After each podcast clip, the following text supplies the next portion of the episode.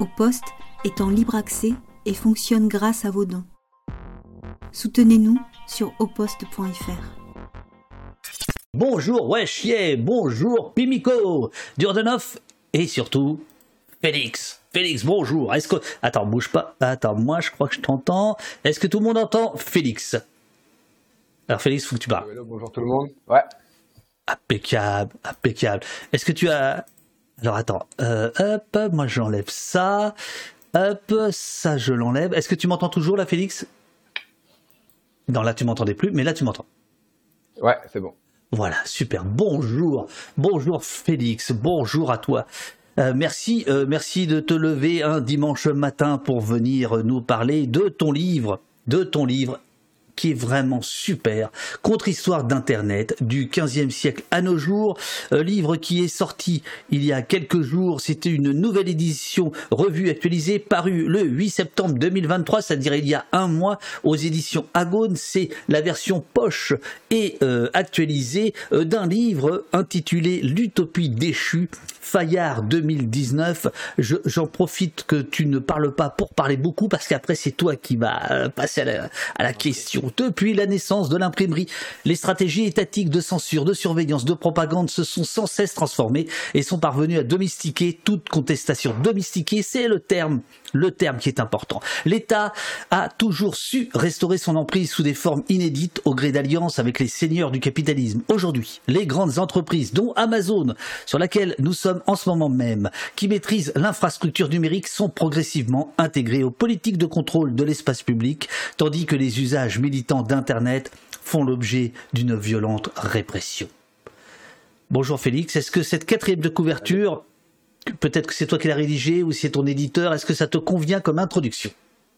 Bah, c'est pas mal. Peut-être que ça paraît un peu général et flou, mais on va pouvoir rentrer dans le détail euh, un peu longuement. Euh. Absolument. Alors, euh, deux, choses qui jouent contre toi. tu as été donc un des, fondateurs de la Quadrature du Net, c'est bien ça? Je suis membre fondateur ouais, de l'association. Mhm. Voilà, et tu es chercheur au CNRS. Chercheur associé au Centre Internet et Société du CNRS c'est dire combien tu es suspect. Pourquoi? Non, non, je blague. Non, non, je blague. Bien au contraire. Bien au contraire. Euh, tu démarres le, livre euh, en disant, et je pense que ça va conduire un peu toute notre conversation, euh, en disant que tu essayes de dresser un, droit d'inventaire de nos utopies, de nos utopies perdues, et c'est ça qui, anime en fait tout ton travail. Ouais, en fait, euh, moi j'ai été salarié de la Quadrature euh, entre 2009 et 2012. Donc c'était euh, les tout débuts, c'était l'époque des débats des luttes, de la lutte contre la loi Adopi et la répression du droit d'auteur. C'était le moment aussi où WikiLeaks faisait les gros titres dans l'actualité et était, enfin, pour des raisons un peu plus enthousiasmantes que, que celles de ces dernières années. bref, c'était une période d'effervescence dans le milieu de l'activisme numérique auquel la Quadrature prenait part. Et c'est vrai qu'après avoir euh, été pendant trois ans comme ça pris dans ce rythme euh, effréné de l'activisme, euh, j'ai eu besoin un peu de prendre du recul et d'historiser un peu le, le, combat pour les libertés à l'ère numérique auquel je prenais part. Ouais. Et ça a pris la forme d'une thèse en fait que j'ai faite à l'EHESS dont est issu ce livre.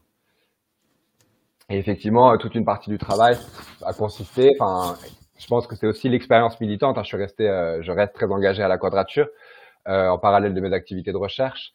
Et je pense que à la fois euh, ce qui s'est passé sur le plan de, de, nos luttes politiques depuis euh, dix ans et aussi ce travail de recherche qui consiste à, à replacer dans un contexte historique plus large, plus long, euh, nos luttes m'a permis de, me défaire de certaines, certains impensés, certaines ces, ces, utopies un peu naïves euh, qui au départ m'avaient poussé vers ce milieu militant, quoi. Avec l'idée, peut-être que tu pourras nous faire part aussi de toi de ta propre expérience en la matière, mais de cette idée qu'Internet pouvait euh, révolutionner euh, le système médiatique, ouvrir l'espace public, euh, être un nouvel espace de collaboration, de circulation de connaissances et toutes ces belles belles idées qu'on a et qu'on tâche encore de défendre et, et d'incarner dans des pratiques, mais qui sont quand même, disons, plutôt plutôt dominées dans un écosystème masse médiatique plutôt plutôt sur une pente un peu un peu descendante et flippante.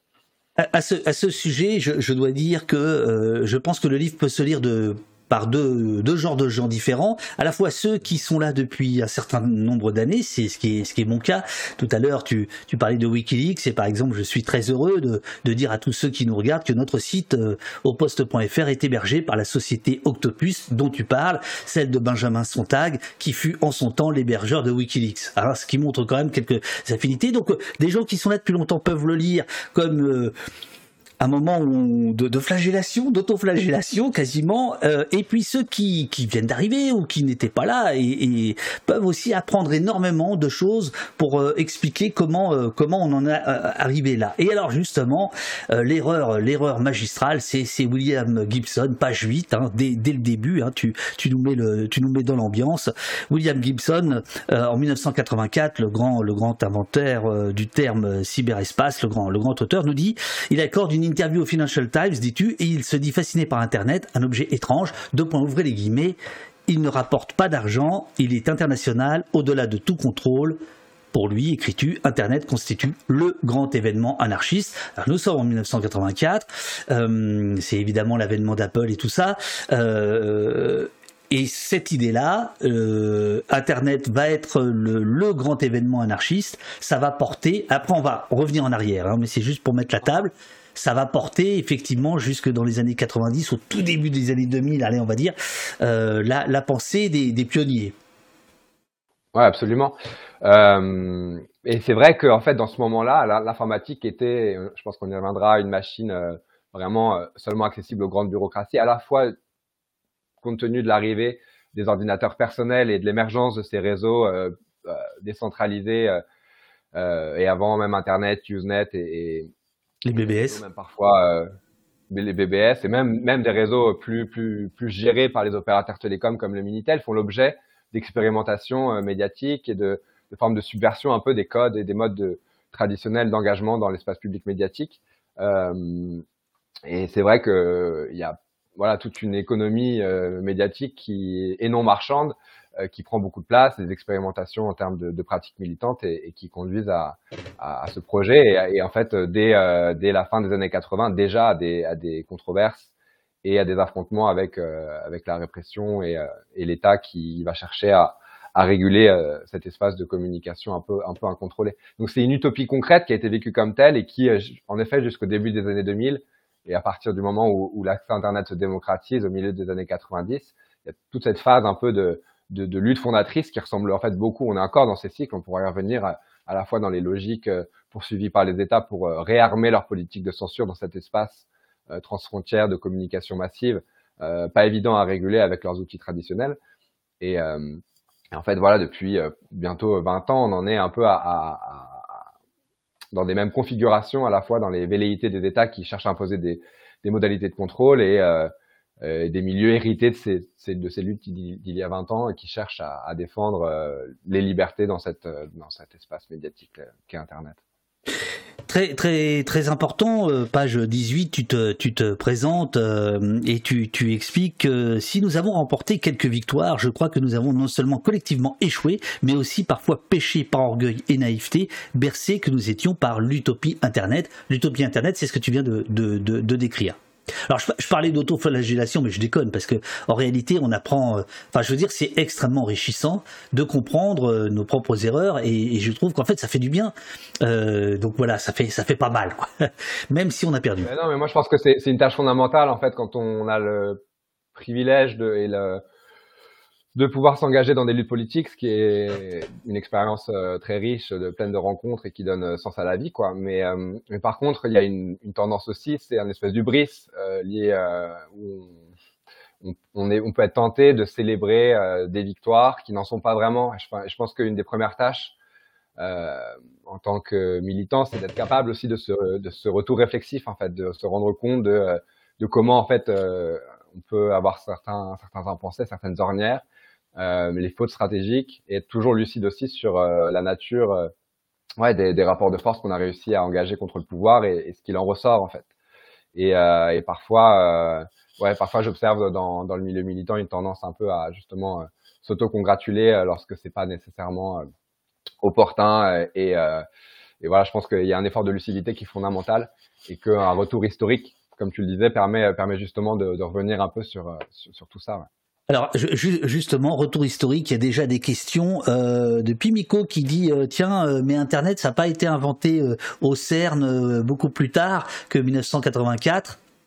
Alors est-ce que est-ce que tu veux est-ce que tu peux ouais, ça c'est souvent une confusion qui est faite entre Internet, les protocoles fondamentaux de transport des paquets, c'est le protocole TCP/IP qui est publié en 83, début 83 je crois, et au CERN ce qui ce qui est inventé entre guillemets c'est le web. Et donc, c'est euh, toute la suite de, de, de protocoles euh, qui permettent de construire des sites web, de faire des liens HTML, etc., etc.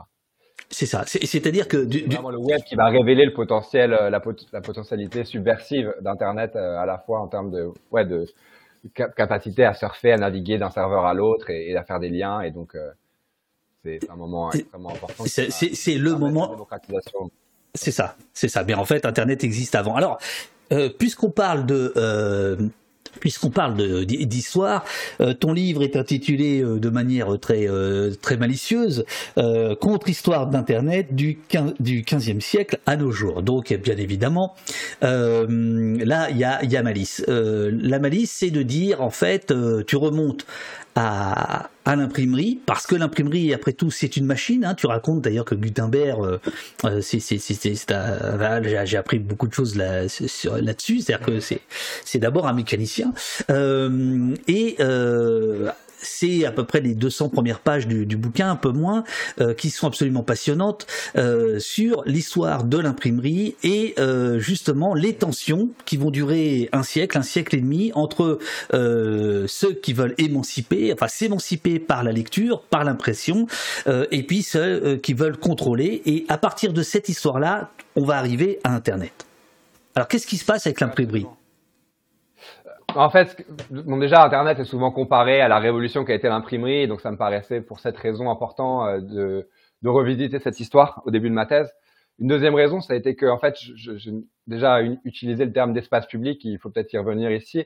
Euh, espace public, c'est, euh, quand on parle d'espace public médiatique, c'est une notion issue des travaux d'un philosophe allemand, euh, Jürgen Habermas, qui, dans une thèse de 62, fait l'archéologie de l'espace public bourgeois, c'est le titre du livre adapté de cette thèse. Et, euh, et en gros, l'espace public, c'est cet espace conceptuel de circulation des idées, des opinions, des savoirs, et qui nous permet en fait de construire des représentations sur le monde tel qu'il est, tel qu'il devrait être, avec un horizon un peu normatif, et d'en débattre. Voilà. Et donc c'est à peu près, c'est ce qu'on assimile, disons, au débat démocratique de manière euh, générale. Et c'est vrai qu'il dans euh, la trajectoire historique que dessine Habermas dans son travail, il y a un peu cette idée linéaire d'un progrès de la liberté d'expression et des libertés associées justement euh, à l'expression publique, etc.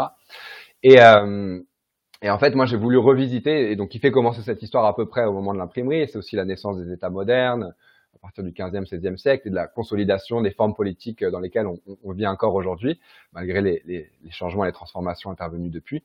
Et donc moi, ça m'a semblé intéressant de revisiter notamment cette histoire un peu linéaire et très euh, libérale de l'espace public médiatique à partir des analyses de Michel Foucault sur le pouvoir et de montrer en quoi en fait ces progrès des libertés s'accompagnent aussi d'une recomposition des stratégies de contrôle euh, des médias euh, qui sont extrêmement qui, permettent d'assurer un ordre social euh, conforme aux attendus du pouvoir, quoi.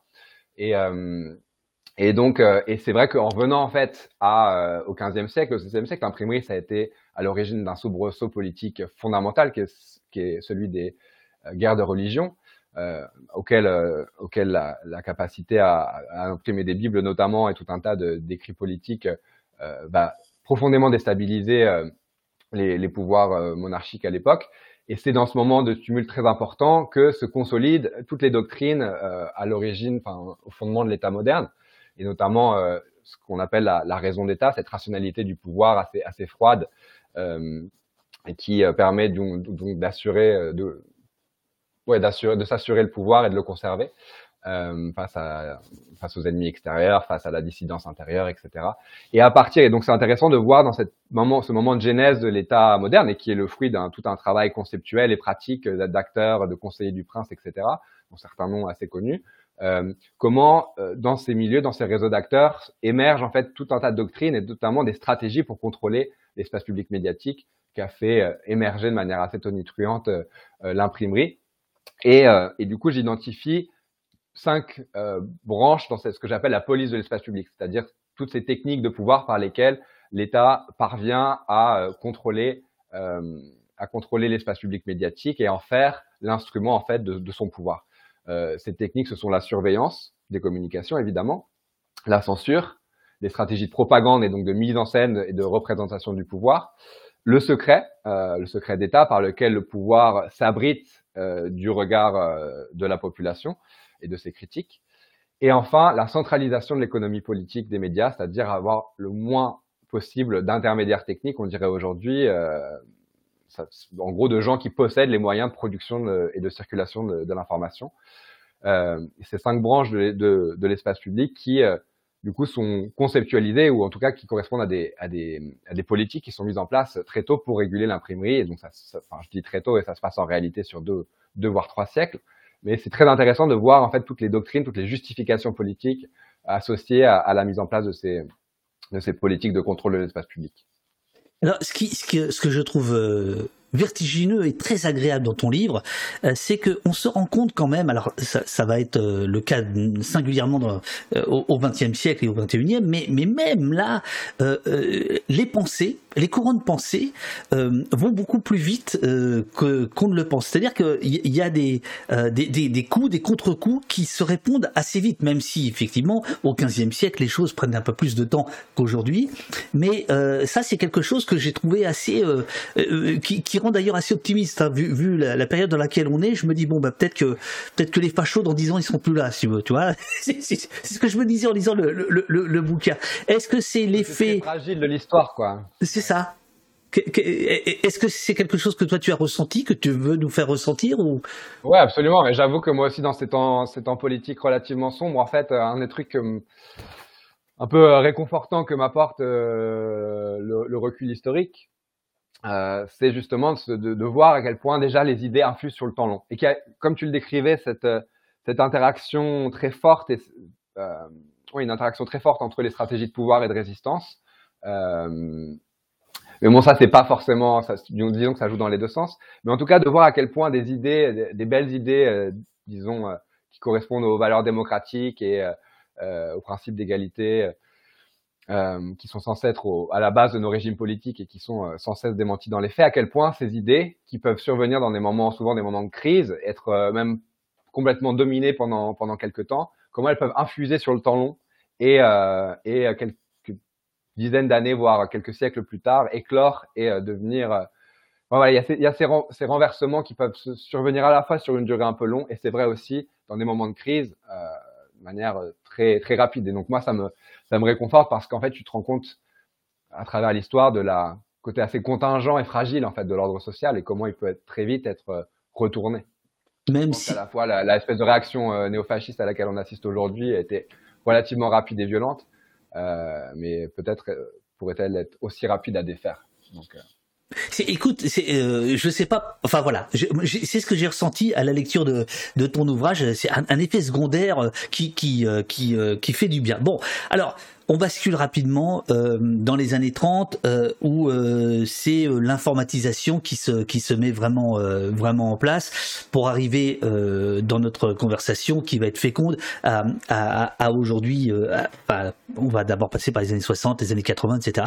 Mais qu'est-ce qui se passe au tournant des années 30 qui éclaire euh, notre vie d'aujourd'hui finalement? C'est-à-dire cette informatisation, elle, elle sert, elle sert qui, elle sert quoi, euh, qui, qui est à la manœuvre? Euh, bah, L'informatisation, elle est principalement le fait de, l'industrie et de l'État, et notamment des bureaucraties militaires. C'est euh, depuis le 19e siècle, les, prototypes euh, ou les, ancêtres de, l'ordinateur, notamment le métier Jacquard ou la machine de Babbage, sont, euh, des outils qui permettent d'automatiser, d'optimiser des processus bureaucratiques et industriels. En ce sens, l'ordinateur est une technologie, une technologie, c'est-à-dire euh, euh, en fait une, réappropriation dans le cadre du capitalisme industriel de, de techniques euh, auparavant exercées dans un cadre artisanal et donc avec tout ce que ça suppose aussi en termes de relations euh, de pouvoir euh, dans dans la production manufacturière quoi. mais dans les années 30, on est dans un alors il y a à la fois ce moment de progrès très rapide des, des sciences et des techniques industrielles depuis, disons, l'après Première Guerre mondiale, et aussi, c'est un, moment euh, très fort de contestation, euh, justement, de, euh, des sciences et des techniques. Et on le voit à la fois dans les écrits de penseurs comme les philosophes de l'école de Francfort, qui vont critiquer les, bases techniques de la société industrielle, des sociétés de masse. Ça se retrouve aussi dans la culture populaire. On peut penser au temps moderne de Charlie Chaplin et, d'autres œuvres similaires à l'époque qui, qui mettent en crise un peu les, sciences et les techniques et nous montrent, en, voilà, c'est l'époque d'un terrorisme forcené. On est après la, la crise de 29. Et il y a cette idée que depuis le 19e siècle, on prétendait que le progrès technique et technologique devait euh, s'accompagner d'une plus grande égalité politique, d'une plus grande abondance euh, et d'un plus grand confort matériel pour euh, toutes et tous. Et dans les années 30, évidemment, on se rend compte que cette promesse est trahie et, et, et, ça, ça produit cette critique-là. Alors, il y a évidemment la Seconde Guerre mondiale. Je me permets d'avancer un tout petit peu du coup. Vas-y, vas-y.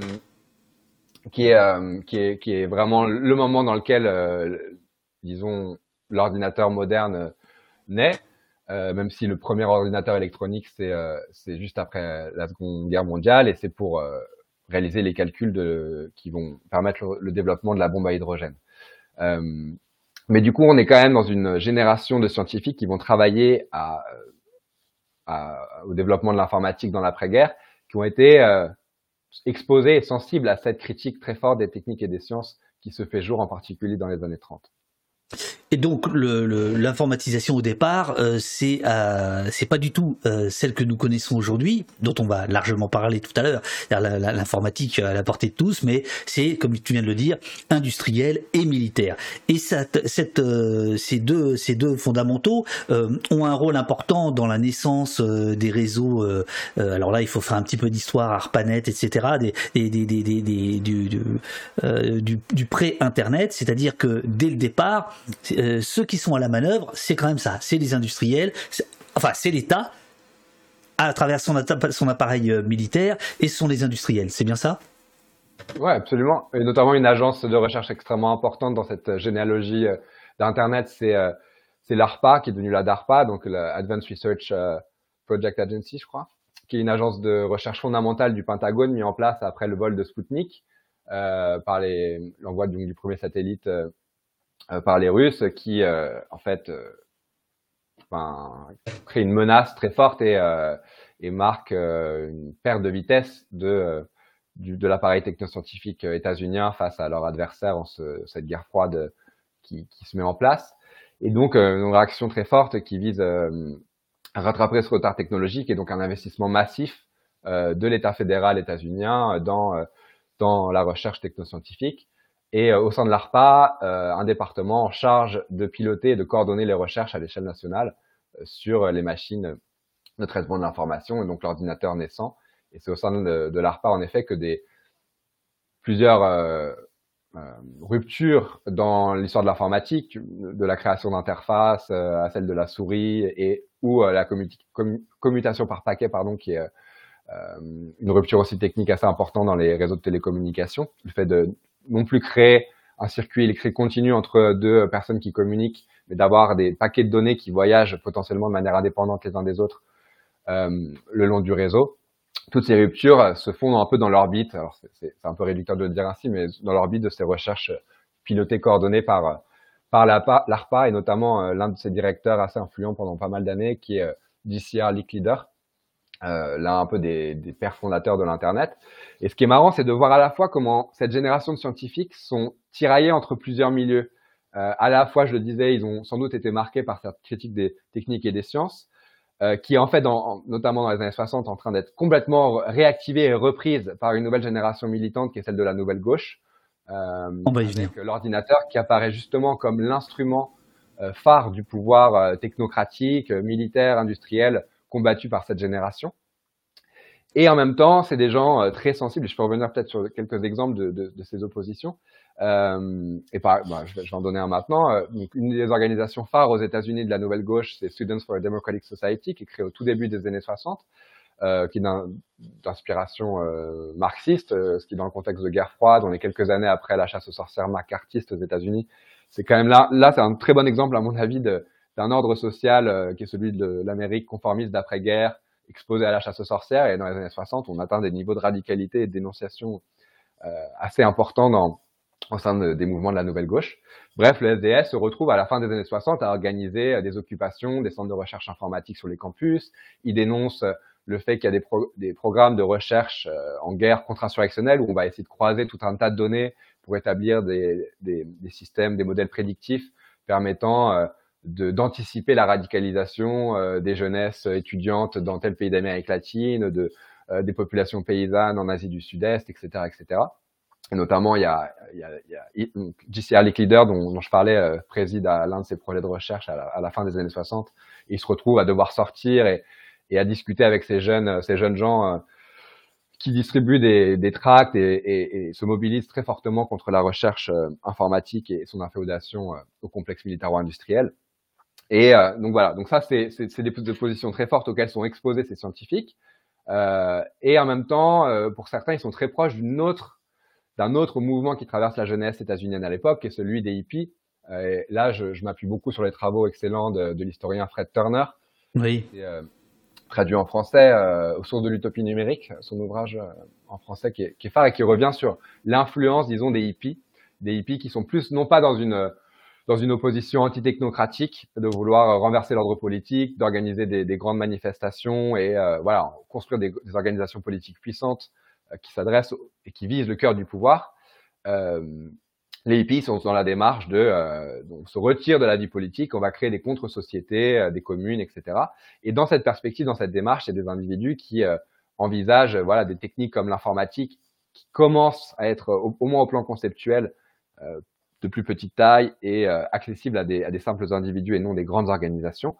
Et, et donc ils, ils, accompagnent en fait tout un tas d'évolutions et d'inventions techniques euh, et euh, alors, alors, les premières. Oui, bah, je te laisse. Alors, mon, mon cher Félix, ça m'arrache le, le, le, cul de le dire, moi, le punk. Et effectivement, les hippies, les hippies, ont, euh, on va y venir, euh, ont un rôle euh, moteur dans l'utopie Internet. Je, le concède, notamment parce que, et tu le racontes très bien, certains voient dans l'informatique finalement la possibilité de réussir ce que leur communauté n'avait pas, n'était pas parvenu à faire. Mais là, c'est pour la blague, pour, les habitués d'Opost. Mais effectivement, les, les, les hippies joue un rôle euh, moteur dans, dans, dans l'idée qu'on va se faire par la suite de l'informatique, puis plus tard de euh, d'internet. Ce que je trouve très intéressant dans ce que tu racontes, c'est que on voit qu'aux États-Unis, me semble-t-il, euh, l'appareil militaro-industriel est quand même capable d'aller dialoguer avec ses opposants, voire euh, d'en embaucher quelques-uns. Il y en a certains qui tournent mal. Est-ce que c'est quelque chose que tu as voulu aussi euh, euh développer dans, ton bouquin ou, simplement tu voilà, as voulu rester factuel? Parce que euh, je, je, pense que par exemple c'est une immense différence avec euh, ce côté-ci de l'Atlantique où a priori un militant ne va pas aller travailler ou alors sous les colibés de ses camarades. Alors que là, c'est plus. Tu peux plus... donner un exemple euh, euh, de ce à quoi tu penses côté États-Unis ben, à, à, plusieurs reprises, tu racontes qu'il y, qu y, qu y, a des rencontres qui se, qui se font. Ouais, ouais. Ok. Euh, ouais, il y, y, a des rencontres, euh, des, des, cooptations là, si on est toujours sur la période des années 60-70. En fait, ce qui est, ce qui est surprenant, c'est qu'en effet, il y a, je veux dire, c'est une époque où même au sein des services de renseignement, il y a des gens qui, euh, qui, qui, en sortent au bout de trois ans, rejoignent les, les groupes pacifistes, balance énormément d'informations dans l'espace public. J'ai fait des recherches récentes plus poussées là sur sur ces mouvements euh, de dénonciation un peu des services de renseignement et des pratiques de surveillance euh, aux tournances des années 60-70. Et c'est une histoire hyper riche. Et effectivement, il y a cette circulation d'acteurs, y compris au sein des institutions, qui en viennent à des positions politiques très radicales. Euh, et, euh, je sais pas, moi j'aimerais beaucoup faire, parce que donc là, dans, le livre, ça se justifie de, de s'attarder un peu sur le cas américain. Euh, compte tenu de, de, sa centralité en fait dans l'histoire de l'informatique. J'essaye aussi de dresser à grands traits euh, cette même histoire côté côté français, mais euh, mais en fait il y a un champ historiographique et des recherches euh, hyper nombreuses à faire sur à la fois l'informatisation de l'État dans ces années-là, euh, la contestation dans, dans dans la période post 68. ce qui est sûr, c'est que moi, ce que j'ai essayé de faire aussi dans ce travail, c'est sans approfondir les cas, m'appuyer en partie sur des, des travaux historiques déjà existants en partie sur des sources euh, un peu nouvelles et qui n'avaient pas été forcément exploitées, mais pour retracer les différentes euh, euh, historiographies d'Internet. Parce que si tu veux, il y a eu plusieurs époques. Il y a eu un peu euh, l'époque où dans les années 80, on parlait encore d'Internet comme le, proto le protocole du, euh, du, du, Pentagone, protocole de communication du Pentagone, et donc il y avait cette origine militaire d'Internet qui lui collait à la peau, y compris face à des alternatives comme Usenet. Et puis dans les années 90, à partir des années 90, il y a eu tout un, toute une série de travaux qui mettaient beaucoup plus en avant l'aspect voilà des scientifiques humanistes hyper ouverts sur la malheureux malheureux tu vas trop vite attends tu vas trop vite Félix tu vas trop vite attends, attends. excuse-moi excuse-moi non mais tout ça pour dire que dans ces dans ces différentes lignes historiographiques moi j'ai essayé de les traiter ensemble pour montrer comment cette ambivalence et la coexistence en fait à la fois d'une critique anti-technocratique très forte de ces influences réciproques entre euh, entre euh, des hippies technophiles et, euh, et, des scientifiques au cœur de l'appareil militaro-industriel. Justement, les hippies technophiles. Alors là, il y a une expérience que tu racontes, page 185. Euh, ça s'appelle Resource One. Euh, c'est un, euh, c'est une, c'est un collectif. Et voilà ce qu'ils font. Après avoir installé un ordinateur dans une boutique de la ville, alors attends, la ville, juste euh, Berkeley. Bon, hein, ok, donc Berkeley, on est quand même au cœur du, du, du, réacteur. Après avoir installé un ordinateur dans une boutique de la ville, relié par modem à des terminaux placés dans différents quartiers de la ville, on est en 1972, hein, les amis. 72 pour les, nos amis suisses et belges qui nous suivent. Une opération baptisée Community Memory. Les militants de Resource One regardent avec bonheur les passants s'approprier cet outil en faisant montre d'une grande créativité. Ils y déposent des petites annonces, des poèmes et des écrits en tout genre, endossent des identités fictives, créent des réseaux de solidarité. Je découvre ce truc dans ton bouquin et je me dis merde, on n'a rien inventé, c'est génial. Déjà en 72, les mecs ils avaient tout mis.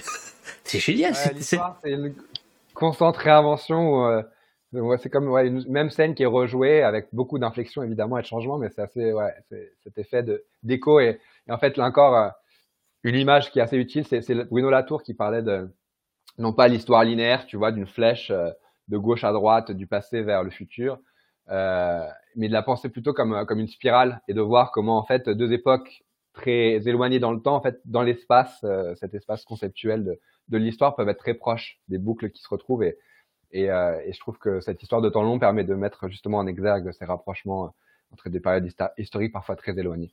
Mais effectivement, euh, Ressource One, c'est c'est l'une des premières traductions militantes de cette volonté de sortir l'ordinateur du clergé technocratique euh, des grandes organisations et de le mettre euh, au service de la population, euh, des gens quoi. Et donc euh, des terminaux là à Berkeley ou San Francisco sont placés dans des dans des, des pressings où les gens vont faire leur leur lessive et il y a ce truc qui traîne et ils, ils se mettent derrière. On sait pas trop à quoi ça peut servir encore. Il y a quelques logiciels rudimentaires et effectivement il y a une créativité qui se met en place. Et ce qui est marrant aussi, c'est que du coup, c'est, ça, ça, sert encore comme une machine communautaire. C'est-à-dire qu'on dépose des annonces comme on, on, les, on, les, on pourrait les punaiser euh, presque à une. Sauf que là, effectivement, euh, ça, ça circule à l'échelle d'une ville et donc euh, au-delà un peu du quartier, mais il y a encore une dimension extrêmement locale. Et je trouve ça, ouais, je trouve ça, c'est une belle. Alors, si, si... Ça, euh, si, si, je te lis bien, page 189, euh, on a, euh, je vais te lire, les expérimentations des hippies technophiles, celles dont on vient de parler par exemple, et le début du retournement de la critique sociale à l'endroit de la technologie sont des phénomènes encore marginaux en fin des années 60. La critique de l'informatique reste vivace et continue de s'illustrer au travers de nombreuses controverses, scandales ou dénonciations. C'est dans ce contexte que des intellectuels réformateurs et, entre guillemets, progressistes, fermez guillemets, vont faire de l'ordinateur le soubassement d'un nouveau compromis entre la société et l'État, voire le fondement d'un nouveau cycle d'émancipation. Ouais, alors ça, la période des années 70, moi, me, me semble effectivement assez cruciale pour comprendre euh, où on en est aujourd'hui, en fait, et à quel point, euh, là encore, l'histoire se répète. Euh, parce que voilà, on arrive dans, cette période charnière des années 70, c'est la fin des Trente Glorieuses, euh, crise du pétrole, inflation. Euh, et on est dans un contexte où les mouvements de l'après 68 et donc de la dénonciation des technocraties sont très forts. Il y a eu un, basculement du centre de gravité politique de la société à gauche qui est assez palpable. Et en fait, on va être dans cette période de crise économique et de fin de cycle euh, économique liée à l'après-guerre. On conçoit, et ça c'est tout un travail de futurologues et, et, de, et de, penseurs euh, issus des sciences sociales principalement, mais, euh, mais on, on, conçoit, là, on pense à la société post-industrielle, c'est-à-dire on, voilà, cette, une société basée sur la circulation de l'information, des connaissances, euh, économie de service plutôt que l'industrie ou l'agriculture. Ouais. Et donc, et, et l'ordinateur est central en fait pour armer cette et entamer ce nouveau cycle économique. Et donc, euh, dans les dans les hauts cénacles dirigeants, c'est clair que l'informatisation de la société est quelque chose de crucial. En même temps, compte tenu de l'influence de ces groupes euh, technocritiques, disons, liés à l'après 68, au, contexte d'opposition de la fin des années 60, l'informatique fait peur et il y a de nombreuses, nombreux scandales, de nombreuses mobilisations contre des projets, notamment en France, il y a le, le scandale connu dont on parle comme un point d'origine de la CNIL, le scandale Safari en 74. Philippe Boucher, journaliste au Monde, révèle un plan d'interconnexion de différentes, euh, différents fichiers informatisés dans différents services de l'État, cadastre, fichiers de police, euh, impôts, etc. Et, euh, et aussi euh, fichiers de la Sécu, sous le numéro unique de l'INSEE, notre numéro de sécurité sociale. Euh, et donc voilà, une interconnexion de plein de fichiers qui va donner à l'État un pouvoir de surveillance très fort. Avec, avec, avec, avec, cette idée, notamment en France, tu, tu parles d'un jeune député Valérie Giscard d'Estaing, hein, qui, qui, qui, qui, qui, va mettre le plan informatique, etc. Enfin, c'est un bouillonnement absolument incroyable les années 70 en termes de d'informatisation de, euh, de, de, de, de, la société et euh, volontariste de la part de l'État, quoi. Voilà. Et effectivement, euh, il y a la création de la CNIL parce qu'il faut quand même bien donner un peu des gages, quoi. Voilà, c'est là où je voulais en venir, c'est que face à ces oppositions, la réponse des réformateurs qui savent, enfin qui pensent que l'informatisation doit se faire à tout prix, qu'il en va de la puissance euh, des États, euh, des États occidentaux dans cette période un peu charnière, euh, vont proposer un espèce de compromis, c'est-à-dire on protège la vie privée euh, à travers la création du droit des données personnelles, et c'est donc en France la création de enfin, l'adoption de la loi informatique et liberté en 78 qui crée la CNIL. Euh, donc comme une manière, un contre-pouvoir, c'est la première autorité administrative indépendante en droit français, hein, donc une espèce de d'autorité donc euh, censée être indépendante de l'État. Évidemment, c'est toujours beaucoup plus compliqué que ça. Euh, mais euh, qui va euh, agir comme un contre-pouvoir face à, cette surveillance d'État potentiellement décuplée par l'informatique. Et dans le même temps, il y a d'autres évolutions relativement libérales au sens du libéralisme politique euh, qui surviennent à l'époque, notamment la loi CADA sur l'accès aux documents administratifs, qui permet aussi d'ouvrir un peu et de, faire baisser un peu l'opacité bureaucratique qui entoure la machinerie étatique il y a aussi une loi sur l'accès aux archives. Et donc voilà, c'est un peu, euh, on, on, va à la fois euh, freiner à travers le droit les capacités de surveillance informatique de l'État et euh, profiter de l'informatique comme une manière d'ouvrir, de décloisonner l'État, de le rendre plus accessible à la population. Donc ça, ça rappelle aussi plein de discours qu'on ne cesse de, de répéter, l'open data et j'en passe et des meilleurs depuis. mais mais c'est vrai que c'est un, un, un, compromis réformateur. Et il y, a, il y a un couple euh, de d'énarques qui incarne extrêmement bien ça, c'est le c'est euh, c'est Mank et Nora. Alain Mank. Ouais. Donc, Incroyable. Euh, best-seller de 79. Euh, euh, comment il s'appelle déjà L'informatisation de la société, je crois? Ça m'échappe là. Euh, bref, c'est un best-seller. Il est vendu en poche aussi, se vend très bien. Il est traduit dans je sais plus combien de langues.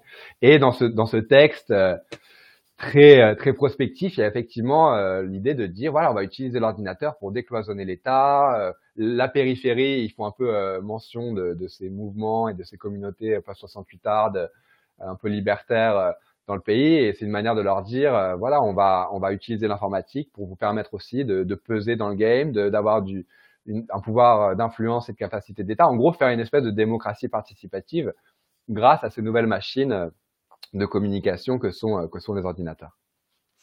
Alors, il y a euh, dans le même temps une critique des, élites qui, euh, s'opèrent. Tu en parles, page 208, et puis tu as, euh, tu rappelles les, les faits d'armes, on peut les appeler comme ça, des sabotages symboliques. je vais vous parler. Alors là, on arrive au début des années 80. Je vais vous parler de Clodo, le comité liquidant ou détournant les ordinateurs ou clodo. Entre 1980 et 1983, ce collectif non identifié défrait, toujours à ce jour d'ailleurs, hein, euh, la chronique au gré d'une série d'actions spectaculaires dans la région de Toulouse au lieu de l'industrie informatique française. Donc en fait, on va avoir des gens qui vont dire il faut, il faut absolument pas que cette informatisation euh, galopante continue à galoper. Et il y a euh, donc ces sabotages du groupe Clodo il faut que tu nous dises qui sont ces gens, parce qu'on sait, on, sait quand même dans quel univers ils travaillaient. Ouais, en fait, ils, publient euh, dès les premiers attentats, les premiers actes incendiaires, des communiqués de revendication où ils expliquent on est des travailleurs de l'informatique. Donc, on, a priori, dans leur, dans leur milieu professionnel, ils manipulaient ces machines et, et donc ils peuvent se targuer aussi de cette familiarité. C'est pas un espèce de fantasme. De, on, les voit fonctionner, on voit ce que ça crée en fait, le, fait de les voir déployer euh, dans différents secteurs professionnels. Et, euh, et l'informatique, en fait, dans le monde pourri, saturé de rapports de domination dans lequel on vit, n'est qu'un outil de plus aux mains euh, des patrons et des flics. Et donc, par ces actes de destruction qui coûte quand même, qui provoque plusieurs dizaines de milliers de francs, voire millions de francs de dommages. notamment un attentat, ils, font, ils, brûlent le centre informatique de la préfecture de Haute-Garonne en 84 ou 85, je crois. Donc ça va quand même, c'est quand même relativement offensif comme répertoire d'action. Et ce qui est saisissant, vraiment, ce qui sans pour autant être considéré comme terroriste, par exemple. Voilà, exactement. Et ça, ça, ça, ça parle aussi beaucoup de, du changement d'époque. Euh, Bien sûr. Euh, donc juste pour euh, faire référence à Célia Isoire qui a, qui a déterré un peu l'histoire du clodo. Euh, dans un chapitre d'un bouquin collectif qui s'appelle Les Ludites en France aux éditions L'échappée. Euh, et donc ouais, le, le clodo, euh, le clodo, ce qui est saisissant, c'est de voir comment ils sont traités par la presse à l'époque, c'est-à-dire euh, ils envoient leurs communiqués revendicatifs à Libération et à d'autres, à la Dépêche du Midi, etc. Euh, et les journalistes les présentent comme des lanceurs d'alerte qui alertent donc sur les dangers de l'informatisation. Les flics expliquent que en fait il n'y a pas mort d'homme et que donc n'y a pas nécessaire aux, boîtes de sécuriser leurs locaux. Oui, c'est complètement sidérant. C'est ça quand la préfecture de Garonne s'est fait fait sauter ses ordinateurs. Mais euh, il y a quand même une relative mansuétude. Bon, après, il faut aussi comprendre qu'à l'époque, en fait, il y a aussi des groupes euh, euh d'extrême gauche qui euh, d'action directe et, et d'action directe violente contre des personnes. Et donc, effectivement, il y a un niveau de, de radicalité et, et, de violence dans l'action politique à, ce moment-là qui est, qui est très fort. Mais en tout cas, ça montre aussi à quel point l'espace politique de la contestation et les modes d'action euh, qu'on peut mettre en place, notamment au, plan de ces, actions de sabotage symbolique, comment elles sont acceptées est perçu comme légitime en fait dans l'espace politique. Et ça contraste assez radicalement avec euh, ce qu'on voit poindre euh, ici même en France depuis depuis dix ans et dont d'ailleurs les formes d'action directe propres à Internet, on y reviendra peut-être, ont pu faire l'objet d'une répression très violente. Mais là, tout le débat autour de l'écoterrorisme, les soulèvements de la terre et, compagnie ces derniers mois, ça montre bien à quel point l'espace politique euh, s'est refermé, à quel point euh, voilà, le qualificatif de violence euh, quand on parle de destruction matérielle qui n'a aucun fondement dans le code pénal, à quel point ces choses-là occupent le devant des stratégies politiques de répression la dissidence politique en France. Quoi. Alors, euh, tu, tu parlais à l'instant, euh, si j'ai si bien entendu, de, de Célia Iozar, c'est ça? Isoar? Isoar. Oui, pardon, euh, qui a donc euh, retracé l'histoire du, du, du, clodo, que, que tu cites plusieurs fois, notamment page 231. Euh, elle s'interroge sur le retournement de l'opinion face à l'ordinateur, puisqu'il va y avoir donc un retournement à ce moment-là, c'est-à-dire que l'opinion publique va vouloir avoir son, son ordinateur. En France, cette opinion, elle est notamment aidé par le Minitel qui a été euh, euh, qui a mis déjà la télématique euh, dans, les, domiciles de chacun. C'est-à-dire qu'il y a voilà il y a, et, Célia dit s'interrogeant sur le retournement de l'opinion face à l'ordinateur Célia Isoar estime que face aux manifestations diffuses mais persistantes l'informatique pour tous s'est révélée le plus efficace la plus efficace des opérations de propagande par le fait. C'est-à-dire que donc tu sembles reprendre euh, cette thèse-là euh, face à donc cette gauche qui, critique. Alors il y a d'un côté euh, les hippies qui, voient des choses intéressantes, mais fondamentalement, il y a quand même une gauche qui, critique l'informatisation, qui a peur de ça, de par sa, de par ses origines militaro-industrielles. Et tu dis que finalement, la meilleure réponse, c'est le fait de qu'il y ait des plans d'ordinateurs à l'école, d'ordinateurs pour tous, de minitel, etc. C'est ça qui va faire en sorte que euh, on, va basculer finalement dans une société de l'informatique à tous les étages, dans toutes les maisons. Ouais, en, effet, euh, l'ordinateur devient quelque chose de concret. Et c'est aussi le moment où justement on est. En fait, et c'est pour ça que j'ouvre le livre sur la, publicité d'Apple en 1984, hein, qu'on connaît bien parce qu'elle a été euh, remixée des, centaines de fois. Mais on voit une lanceuse de marteau fracasser l'écran où Big Brother se présente à un peuple zombie et où Apple en 84, donc c'est une publicité réalisée par Ridley Scott, euh, diffusée en plein milieu du Super Bowl, euh, nous dit que 1984, on est en janvier 84, ils disent 1984 won't be like 1984, la dystopie orwellienne, parce que euh, parce qu'Apple arrive avec le Macintosh et que c'est fini les gros ordinateurs à la papa d'IBM pour les grandes organisations. Là, c'est l'ordinateur qui va faire la révolution. Et en fait, ça correspond aussi à Bon, à l'époque, c'est encore une avant-garde, hein, c'est encore un, tout petit milieu, mais qui est en voie de diversification, qui découvre l'informatique. Il y a des associations, il y a des clubs, euh, et donc, euh, donc cette euh, cette arrivée en fait de, de l'ordinateur dans les foyers quelque part, euh, effectivement, constitue une sorte de propagande par le fait. Et alors même qu'il y a encore à ce moment-là des dénonciations très fortes et très lucides de l'impact de l'informatisation sur la société à plein de niveaux, et ça rappelle beaucoup les débats qu'on a aujourd'hui sur l'intelligence artificielle, sur l'impact dans les relations au travail, euh, euh, le côté complètement écocidaire de la prolifération de technologies numériques, où il y a déjà à l'époque, dans les années 80, les pollutions liées aux usines informatiques qui sont documentées. Tout ce travail de critique, et, on parlait du clodo, mais en fait, moi ce que j'ai découvert aussi, c'est qu'il y a plein d'autres groupes à l'époque qui, des brigades rouges à certaines, certains autres groupes d'extrême gauche à l'époque qui, qui en fait continuent au début des années 80 des modes d'action déjà en place dès la fin des années 60 qui constituent donc à viser et à détruire l'informatique en tant que... Bah, le, le, le, dans les années 70, d'ailleurs, je crois que tu n'en parles pas, mais dans les années 70 en Allemagne, euh, la bande à Bader, un de, une de ses actions, c'est d'avoir euh, euh pété euh, les ordinateurs américains qui étaient en Europe, qui étaient en Allemagne de l'Ouest, euh, et qui... comment? Sur les bases de l'OTAN? Oui, je crois que c'était sur les bases de l'OTAN, mais c'était surtout ces ordinateurs qui programmaient les bombardements au Vietnam. Ça, c'est une des premières opérations de la bande à. Donc, une attaque de, de, de, de l'informatique.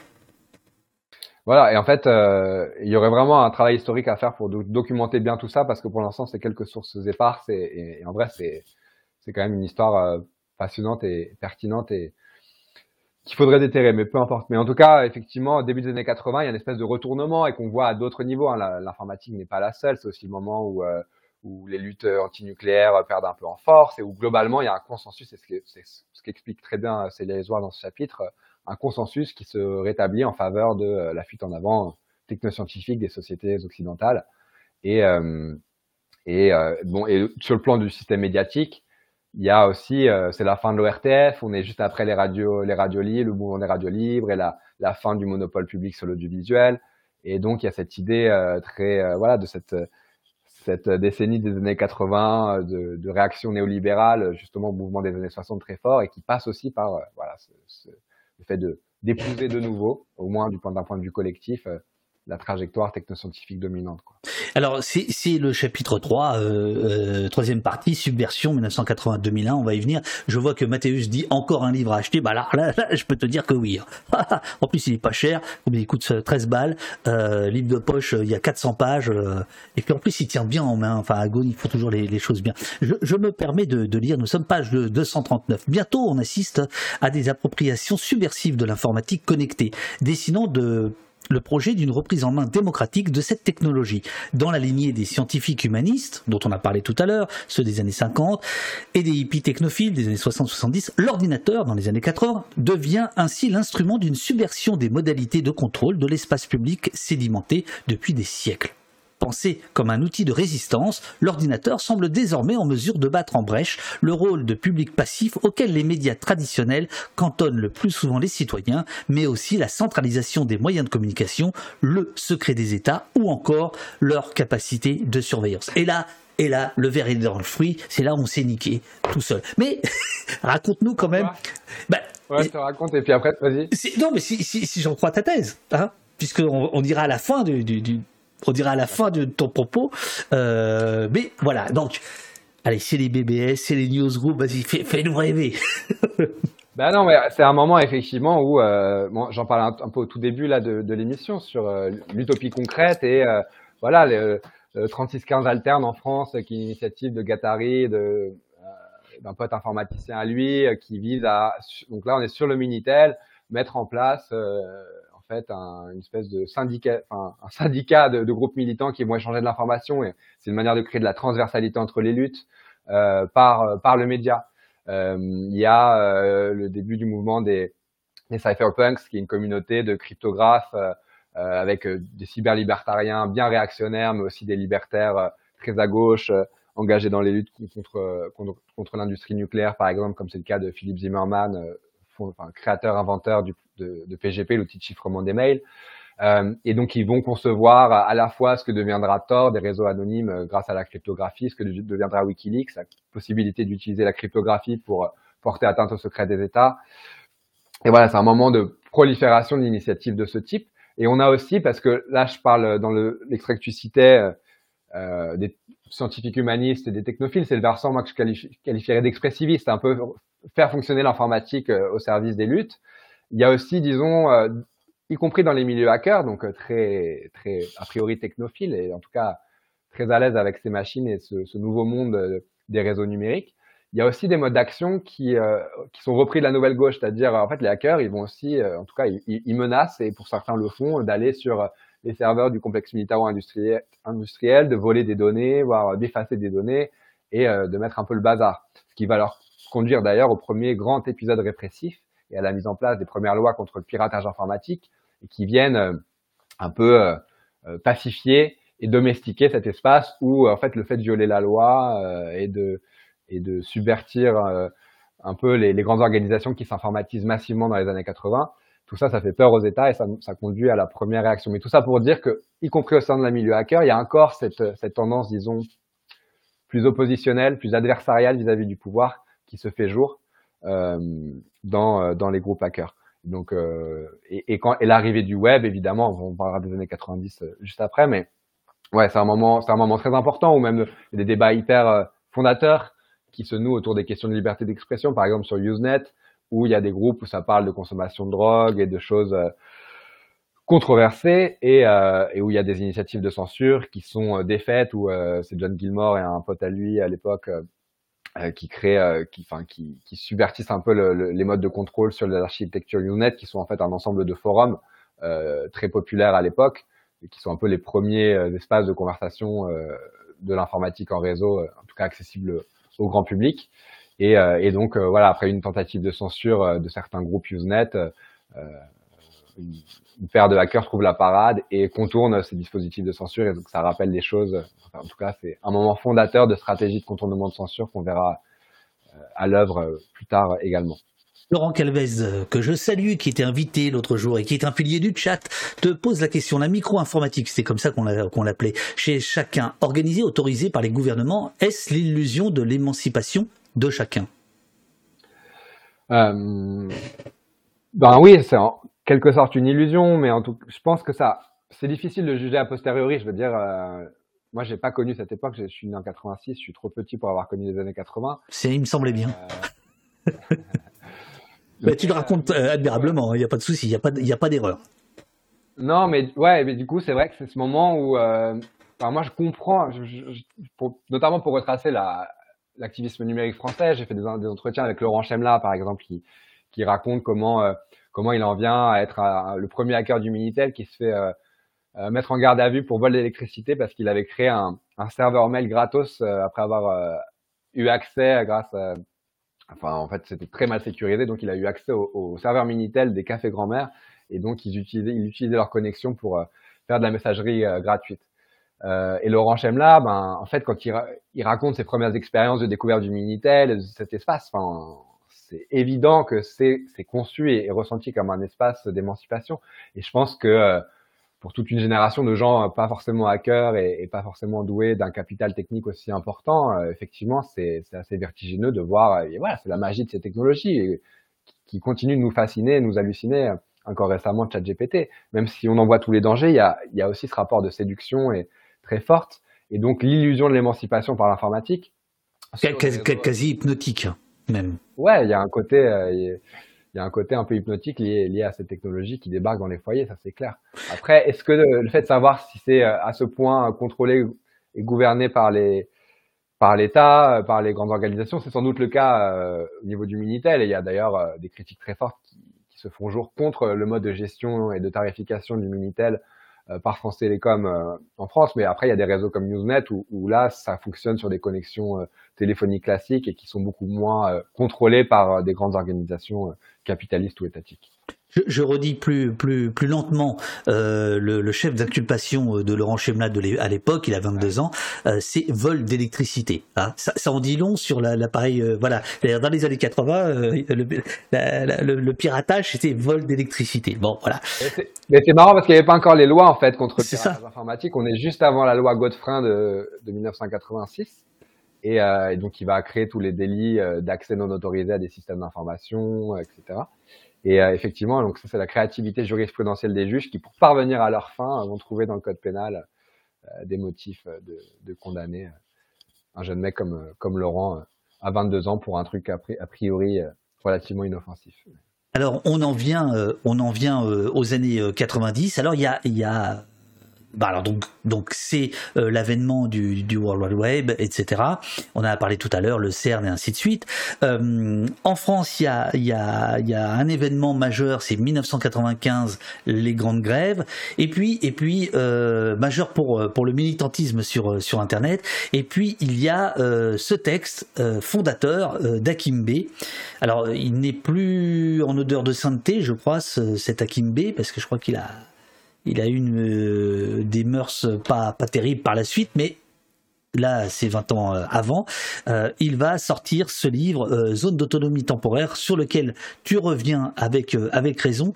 il faut rappeler la thèse centrale de ce livre qui effectivement va avoir une influence majeure, on va dire en 80, de 93 à 98, au moment où se met en place le web indépendant. Ouais. Ouais, Kimbe, ça fait partie de ces textes, et il y en a plein d'autres, hein, euh, qui, euh, justement, sur la base de ces expérimentations et de ces utopies concrètes des années 80, début des années 90, vont, euh, vont fabriquer, contribuer à cet imaginaire d'Internet comme un espace, on, tu citais Gibson en introduction de l'émission, un, un, espace anarchiste, quoi, irrégulable, profondément voilà, antagoniste de tous les modes de régulation des médias traditionnels.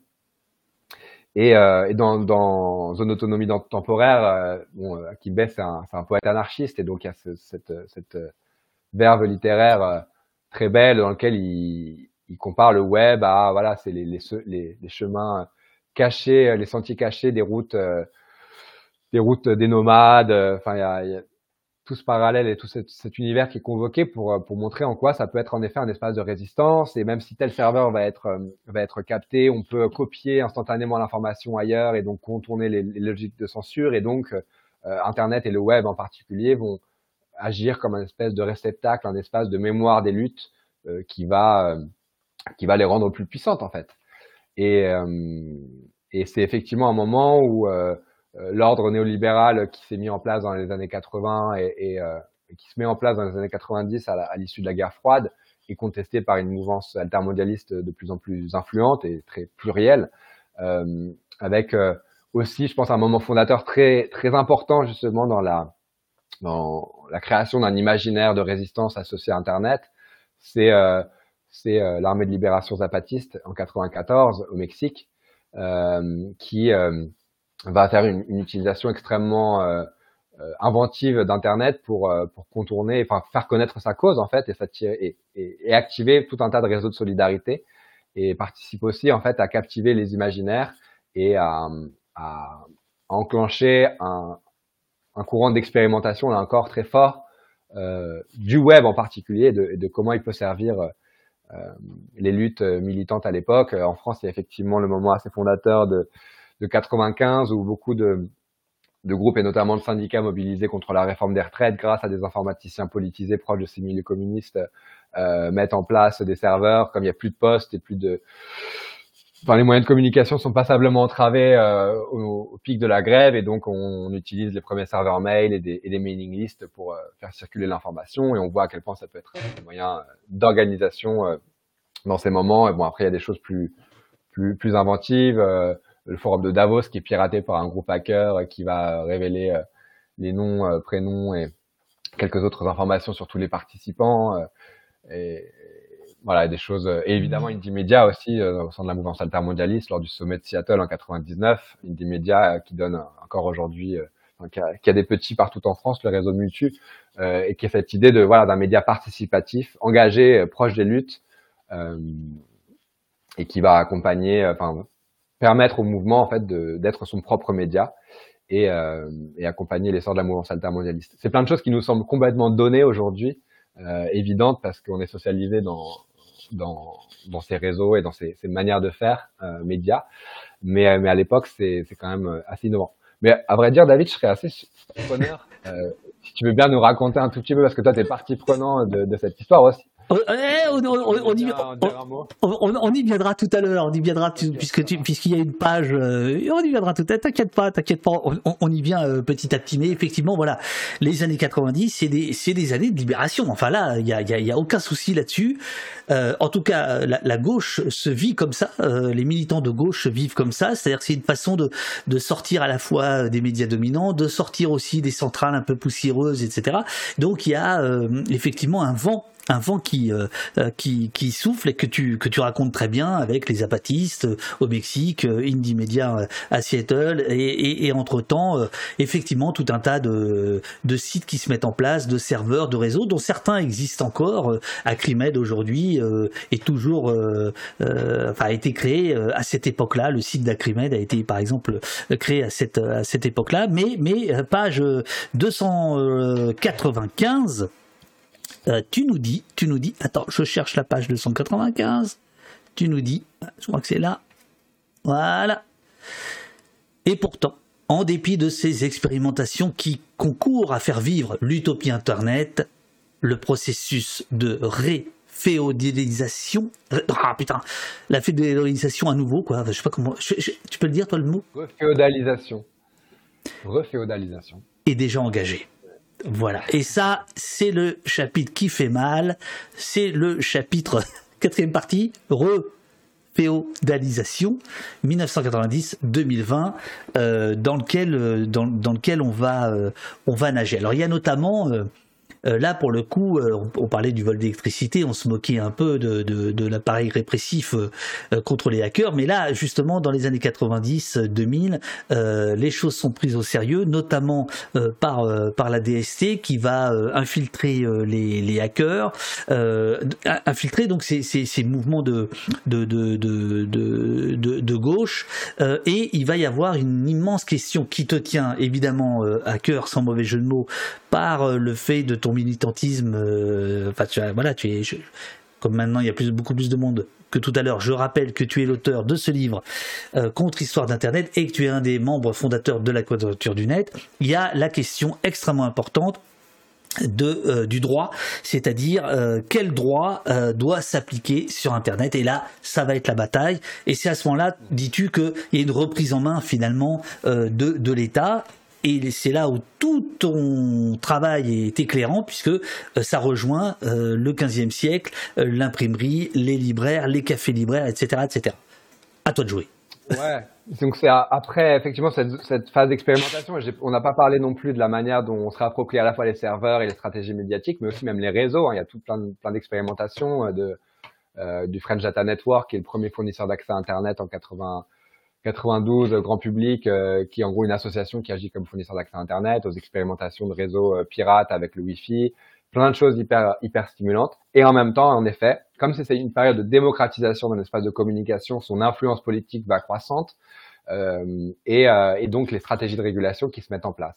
Et à la question effectivement, quel mode de régulation pour Internet, c'est un des grands combats de la deuxième moitié des années 90 c'est de savoir quel régime juridique va s'appliquer à Internet et notamment est-ce qu'on applique le régime applicable à la presse en matière de liberté d'expression avec euh, pas de censure administrative, pas de contrôle préalable au fait de pouvoir s'exprimer dans l'espace public, d'ouvrir un site par exemple.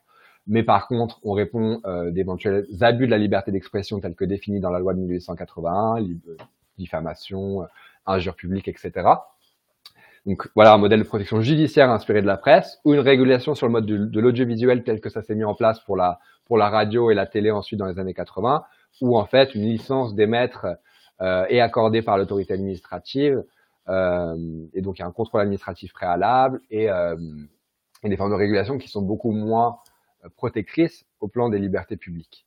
Et, euh, et ce, sont, ce sont ces débats fondateurs où il y a aussi voilà, déjà des sites terroristes qui sont pris comme bouc émissaire pour justifier une reprise en main d'Internet, mais aussi de, tout un tas d'affaires judiciaires, notamment autour d'Alterne et de Valentin Lacambre, qui euh, héberge à l'époque plusieurs dizaines de milliers de sites amateurs euh, non marchands et qui est un pilier un peu du web indépendant français à l'époque, euh, qui se prend des procès en tant qu'hébergeur. Lui fait ça avec quelques machines dans son appart. je sais même pas si c'était à prix libre à l'époque, mais en tout cas c'était c'était c'était pas sur un modèle commercial. Il permet vraiment à plein de gens d'expérimenter et euh, voilà, alterne, merci. Tiens donc la signature. et, et, j'ai vu dans tes notes, euh, tu cites cet article, donc je me dis tiens c'est marrant. Euh, février 99, effectivement interview euh, que j'avais faite de Valentin Lacambre dans son petit appartement. Il faut rappeler l'histoire. Valentin Lacambre c'est un hébergeur, voilà. chacun peut héberger ce qu'il veut et quelqu'un met les photos d'Estelle Hallyday nue parues euh, dans un journal quelques mois plus tôt, euh, et Valentin se retrouve avec un procès euh, d'Estelle Hallyday et d'autres, euh, et c'est toute la question de la responsabilité de l'hébergeur. Est-ce qu'un hébergeur est responsable de ce que des milliers de gens peuvent mettre sur son serveur? Voilà, et c'est le effectivement le début bah, d'un cataclysme en fait. Bah ouais, parce qu'en fait on, on passe, en fait déjà à l'époque et il y a les mêmes débats aux États-Unis, hein, au tout milieu des, des, années 90, sur le fait de savoir euh, quel est le rôle de ces intermédiaires techniques, des hébergeurs ou des opérateurs télécoms qui acheminent les flux, donc à la fois au niveau des serveurs qui stockent les données ou des opérateurs qui les transportent. Ces acteurs-là sont perçus comme, par les États comme euh, le, le, bon échelon pour réarmer la police de l'espace public, remettre en scène la censure euh, et le contrôle sur les communications pour éviter euh, les communications illicites. Une affaire importante aussi à l'époque, c'est euh, le, Grand Secret, un livre euh, sur François Mitterrand qui euh, ah oui, la maladie. Et ouais, et qui, le docteur, le docteur Imbert. C'était ça. Qui est interdit, ouais, qui est interdit et qui fuite sur Internet en fait. Le bouquin n'était pas disponible en librairie et en fait il est diffusé sur Internet et donc voilà, ça pose une, première affaire aussi, une première controverse très importante. J'ai mentionné aussi des, des, sites terroristes qui sont évoqués à l'époque. Bien sûr donc Internet, espace dangereux, quoi, ou des, ou des tarés euh, racistes ou euh, qui n'en ont rien à faire du droit d'auteur, ou etc. Enfin, plein de choses qui font écho en fait aux controverses contemporaines. Et la stratégie des États, qui, qui est poussée à travers euh, notamment en France l'amendement Fillon, porté par le ministre des Télécoms, qui est François Fillon à l'époque, qui dans la loi de privatisation de France Télécom, il y a un amendement qui prévoit la mise en place d'un régime de contrôle administratif pour les sites internet, un peu comme pour le Minitel. Donc ça, c'est la stratégie, disons, très régalienne, très franchouillarde, un peu vénère, quoi, en termes de, contrôle, et qui est très, très illibérale, disons. Et aux États-Unis, et c'est aussi la position à laquelle va venir la France après, après que cette stratégie euh, se soit heurtée au, Conseil constitutionnel, qui est encore à l'époque euh, assez à cheval sur la liberté d'expression. Euh, L'autre stratégie, c'est de faire en sorte que les intermédiaires techniques, hébergeurs, fournisseurs d'accès, soient eux, ce soit eux qui fassent la police sur leur réseau.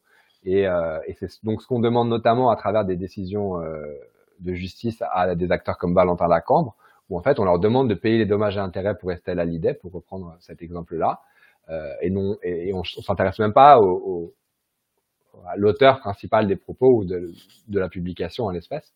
Euh, on n'essaye même pas de le retrouver. On estime que de toute façon c'est anonyme. Je crois que de mémoire Lacambre demande même pas l'identité de ses de ses utilisateurs. Mais euh, ce serait assez facile de retrouver avec euh, les, logs d'adresse IP qui doivent quand même traîner sur ces serveurs. Mais, euh, mais voilà, donc il y a cette, logique où ce sont les acteurs privés, pour certains donc associatifs à l'époque, encore très présents et très influents et, et assez centraux, mine de rien, dans l'économie politique d'Internet et du web. C'est à eux qu'on demande de faire la police. Sauf qu'à l'époque, c'est ce que dit euh, Lacan, c'est que en gros, il explique, moi, j'ai pas les moyens financiers d'avoir une équipe de modérateurs qui vont contrôler euh, les informations publiées par les gens que j'héberge. Euh, j'ai pas les moyens non plus de développer des filtres automatiques parce qu'on en parle déjà à l'époque, de développer des outils, des logiciels qui vont scanner les communications pour repérer des communications illicites et, euh, les censurer. Et donc, euh, ma seule solution, c'est d'éteindre mes 40 000 sites, je crois, qui, qui l'hébergent à l'époque. Et, euh, et ciao, bye bye, quoi. Et donc, euh, et donc ces, ces, ces, tentatives et ces décisions hyper, euh, hyper sévères sur le plan des libertés publiques euh, vont conduire aussi à l'émergence d'un milieu militant auquel tu prends part, je crois, dont tu nous diras après. Et voilà, et voilà, page 341. Page 341, quelle ne fut pas mon bonheur que de lire, que tu, de, de, lire ce petit paragraphe des figures du web indépendant et artisanal unis depuis 1997 au sein d'une initiative appelée le Mini Réseau dénoncent la défaite de l'Internet. Alors bon, c'est des broutilles que tu racontes, j'avais complètement oublié ce, truc-là, mais effectivement, au moment même où Valentin Lacambre a des soucis, voilà-t-il pas que Fillon lance la fête de l'Internet et que nous, euh, nous décidons de, de créer la défaite de l'Internet et de dire qu'il n'est pas question de faire... Bon, vraiment... Les... Bon, voilà les, trucs de l'époque, mais j'attire l'attention de, tout le monde sur un texte euh, dont je revendique avec d'autres la. Euh, ah ben merde, non, là, il est pas là, il est pas là. La, la paternité, où est-ce qu'il est? Ah oui, il est plus là. Ben merde alors. Ah si, je suis con, il est tout en haut le manifeste du web indépendant de février 1997. Euh, voilà, effectivement, voilà. Euh, alors, bah, bah, on, va, on faire euh, deux minutes si tu veux me poser des questions. sur cette sur cette période.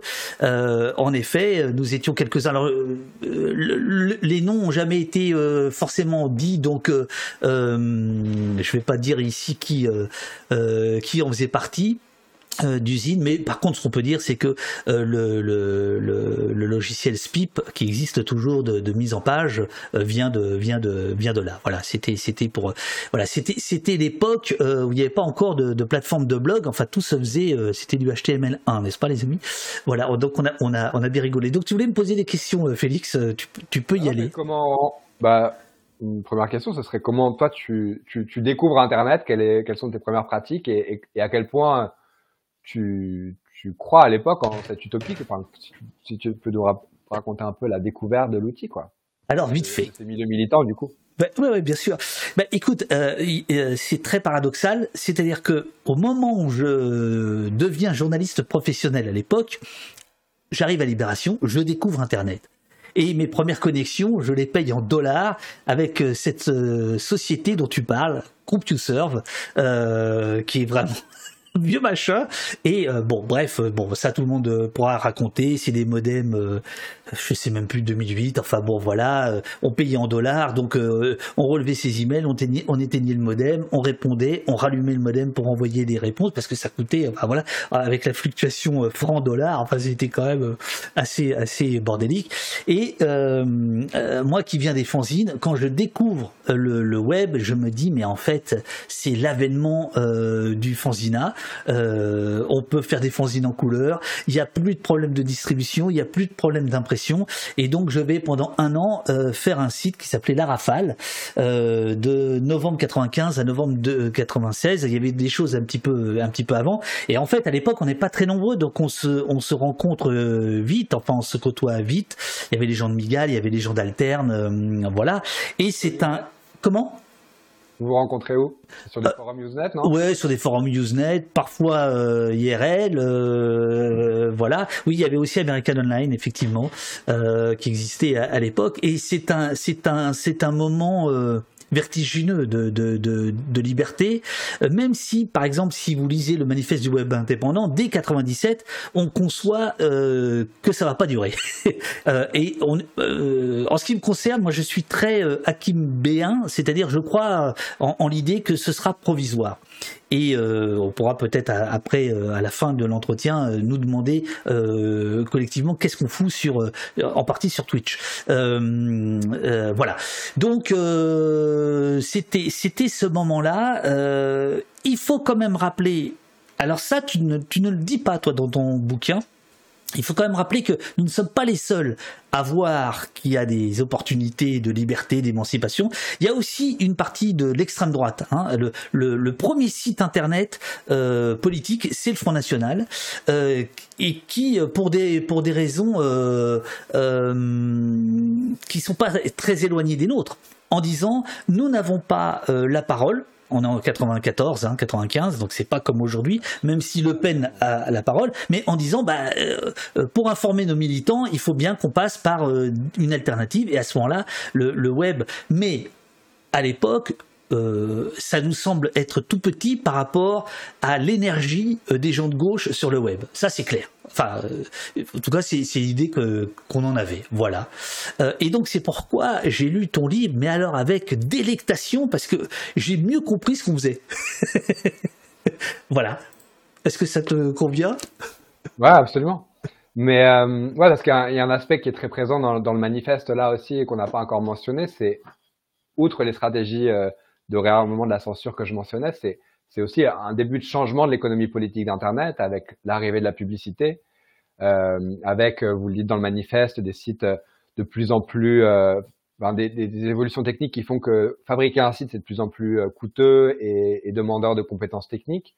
Et donc vous faites référence à ce web artisanal des débuts, des pionniers, et que vous tentez de, de conserver, de protéger, de défendre face à cette une marchandisation euh, très très rapide de, de, cet espace de communication. Des ça. Du coup. Non, mais c'est ça. Et euh, j'y pense là, euh, le portail des copains qui existe toujours, euh, qui est une, un agrégateur de, de médias alternatifs, voilà, reste reste reste encore reste encore là, quoi. Voilà. mais bon, là, il faut il faut il faut qu'on avance parce que ça ça ça a pas du tout. Il y a il y a il y a les flics là, la DST. Tu veux pas en parler? C'est rigolo ce qu'ils font avec Conda et tout ça. C'est plus euh, fin des années 80, hein, euh, quand ils cooptent des, des milieux hackers. C'est le journaliste Jean Guinel qui raconte ça dans un bouquin par le début des années 90. Absolument. Euh, effectivement, en fait, ils sont assez. Au début, ben, en fait, voilà, il y a cette, cette élite militante du monde hacker qui maîtrise très bien cet espace, qui représente un danger important pour pour les pour les militaires, les grandes boîtes, etc. Euh, la DGSI aujourd'hui encore est compétente en matière d'enquête judiciaire sur des crimes, enfin de la criminalité informatique. Euh, et ça date de cette époque où en fait, euh, voilà, l'informatique c'est tellement euh, critique comme infrastructure que c'est les services de renseignement qui sont qui sont compétents pour enquêter en la matière.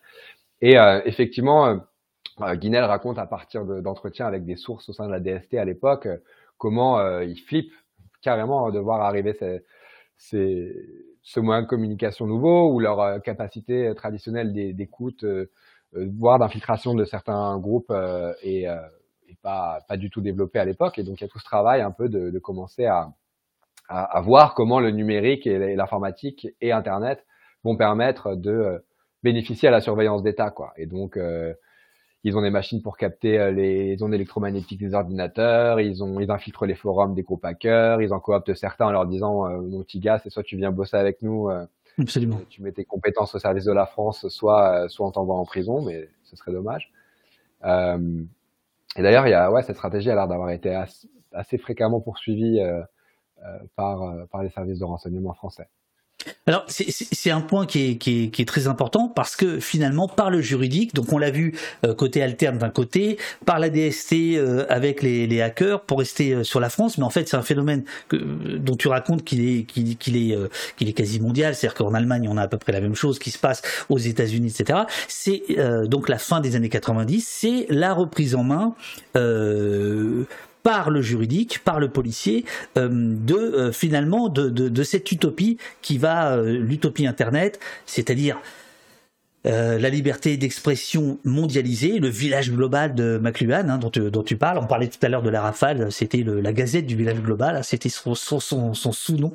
oui, et c'était bien moi qui la faisais. nous dit Darkman qui dit j'ai toutes les archives. Alors s'il te plaît, tu les sors pas parce que le mythe c'est toujours mieux que la réalité. Hein. les archives, tu les gardes pour toi.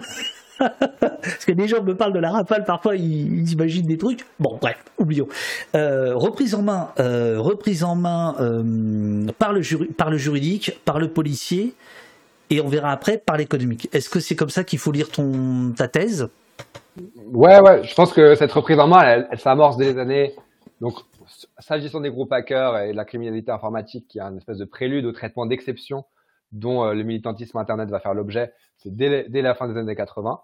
Et en oui. États-Unis, d'ailleurs, il y a une vague répressive qui conduit à la création de l'Electronic Frontier Foundation, qui est la première organisation dédiée à la défense des libertés dans l'environnement numérique au tout début des années 90, qui est sise à San Francisco et qui reste euh, très active euh, à ce jour.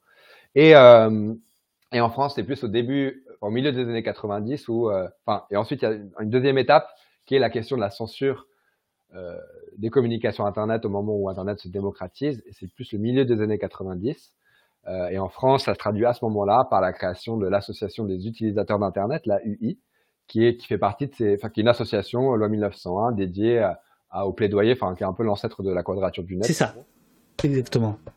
Qui se met en place à l'époque et qui coexiste dans les mêmes cercles militants, en tout cas les mêmes milieux, il me semble, que que mini réseau ou, ou d'autres nous, on était plus des, des agitateurs, si tu veux, et eux étaient plus euh, des, des, législateurs, quoi. Voilà. Mais euh, les deux faisaient la paire, quoi.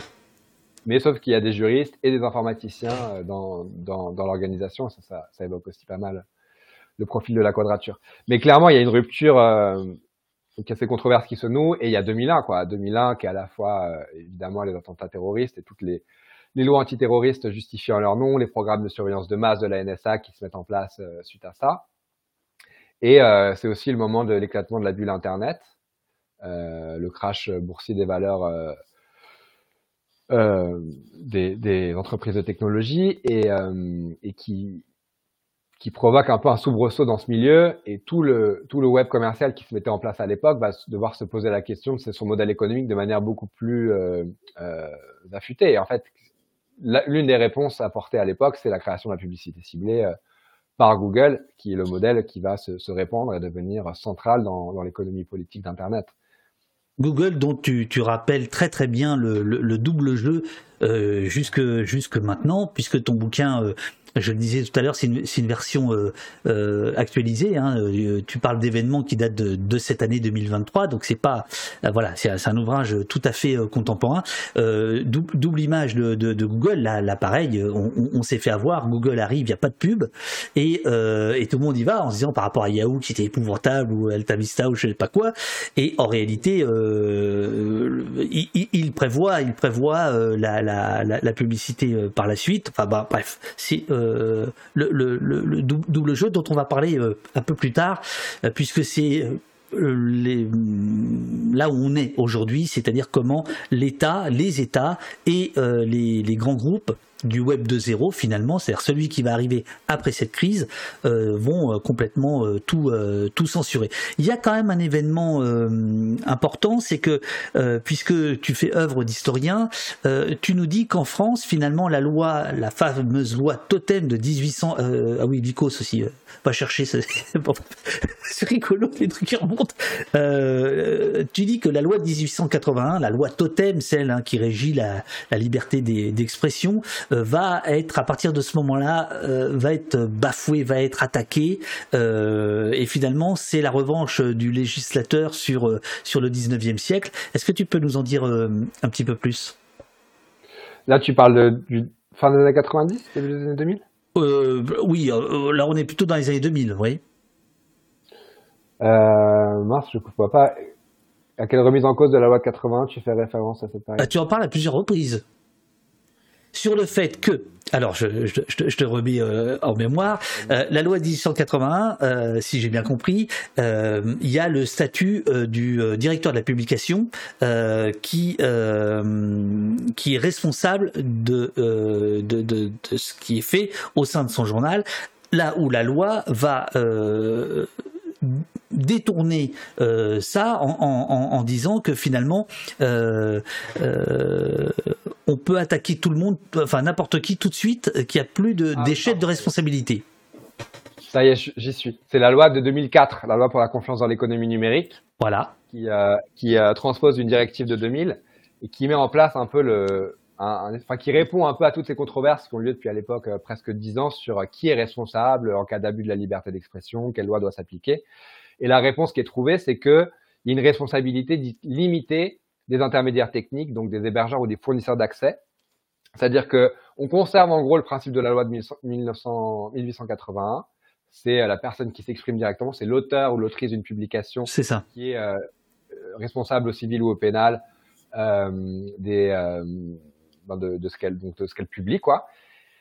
Et l'hébergeur l'hébergeur qui héberge donc les données, euh, le site en question, en fait c'est plutôt les hébergeurs qui sont concernés à ce moment-là, n'est responsable juridiquement que si on lui a signalé un contenu illicite et qu'il n'a pas euh, été euh, promptement retiré. Et, et ça c'est très important parce que toutes les dernières, dernières, législations qui ont été adoptées pour réguler la liberté d'expression sur Internet, en fait, tentent de modifier cet équilibre très précaire qui est trouvé à l'époque. Très précaire parce qu'en fait, et c'est ce que dit le Conseil constitutionnel quand il examine la loi encore à l'époque où il, il est encore dans une posture de résistance un peu face à ses volontés de remettre en cause la liberté d'expression sur Internet. Le Conseil dit, mais en fait, euh, là, on veut que l'hébergeur soit responsable si on lui signale un contenu illicite, mais qui va lui signaler? Est-ce que c'est le KIDAM euh, qui va juste dire, euh, monsieur, Monsieur Hébergeur, ce truc est illégal. Est-ce que c'est la police qui va faire ça? Est-ce que c'est un juge? Et, et, le Conseil rappelle dans, sa, dans le commentaire de sa décision que qualifier un contenu d'illicite au regard de la loi de 1881, c'est quelque chose de très difficile, qui est de la compétence du juge judiciaire, et qu'on ne peut pas confier cette responsabilité à un acteur privé, sauf à, porter atteinte à la liberté d'expression de manière complètement disproportionnée. Et, euh, et, donc, en gros, il y a un compromis très branlant qui est mis en place à l'époque qui consiste à dire l'hébergeur est malgré tout responsable si le contenu signalé est manifestement illicite. Mais c'est quoi un contenu manifestement illicite? C'est une question que posent les journalistes euh, à la personne du Conseil constitutionnel qui présente le secrétaire général, je crois, à l'époque, qui présente la décision euh, en conférence de presse. Et il dit, bah, c'est le pédopornographique, euh, c'est les discours racistes. Voilà. Il donne des exemples. Et ça, ça va faire un peu jurisprudence, mais en fait, il y a, dans les années qui suivent, beaucoup de, de flou sur quelle est la frontière du manifestement illicite. Est-ce que tout type d'infraction de presse peut être couverte par cette notion, ou seulement les plus graves, notamment le pédopornographique. Et, euh, et en fait, ça aboutit à un équilibre très, euh, très instable au, plan juridique. Et dans le même temps, ce qui se passe à ce moment-là, euh, en parallèle un peu, enfin, et en interaction plus exactement avec ces controverses euh, juridiques, c'est euh, le fait que les, donc il y a une, on parlait du, tu as évoqué très rapidement le Web 2.0. Le Web 2.0, c'est à partir du milieu des années 2000, en gros, la reprise de tous les idéaux un peu contributifs euh, du web euh, amateur, etc., du do-it-yourself médiatique euh, permis par le web, qui est repris par l'économie du capitalisme numérique. Tu, as une excellente e-, e-, expression, tu, parles de domestication du web indépendant. Ben ouais, c'est un moment de domestication parce que, et je pense que c'est très important à mentionner, la manière dont toute cette effervescence militante, ces idéaux et ces initiatives concrètes de construction d'une autonomie médiatique des mouvements sociaux, euh, c'est là où peut-être on en viendra à Twitch. Euh, en fait, tout ça, tout, cet effort euh, où des hackers, des informaticiens s'allient avec des groupes militants, les, les, groupes militants, quel que soit leur milieu, des féministes, au, à Attac, à Acrimed, au syndicat de la magistrature, en fait, se retrouvent hébergés sur les mêmes serveurs par des, par des hackers militants. Euh, et ça crée aussi du coup une espèce de réflexion transversale sur quelles sont nos stratégies médiatiques et comment on prend soin en fait de, nos outils de communication. Ce qui se passe, c'est que toutes ces initiatives euh, sont un peu mises sous le paillasson euh, parce qu'on se dit, bah en fait, déjà c'est compliqué, hein, c'est compliqué de euh, voilà, le militantisme, l'organisation politique et organiser son propre média, ça demande du travail, c'est du temps, c'est des débats, c'est pénible.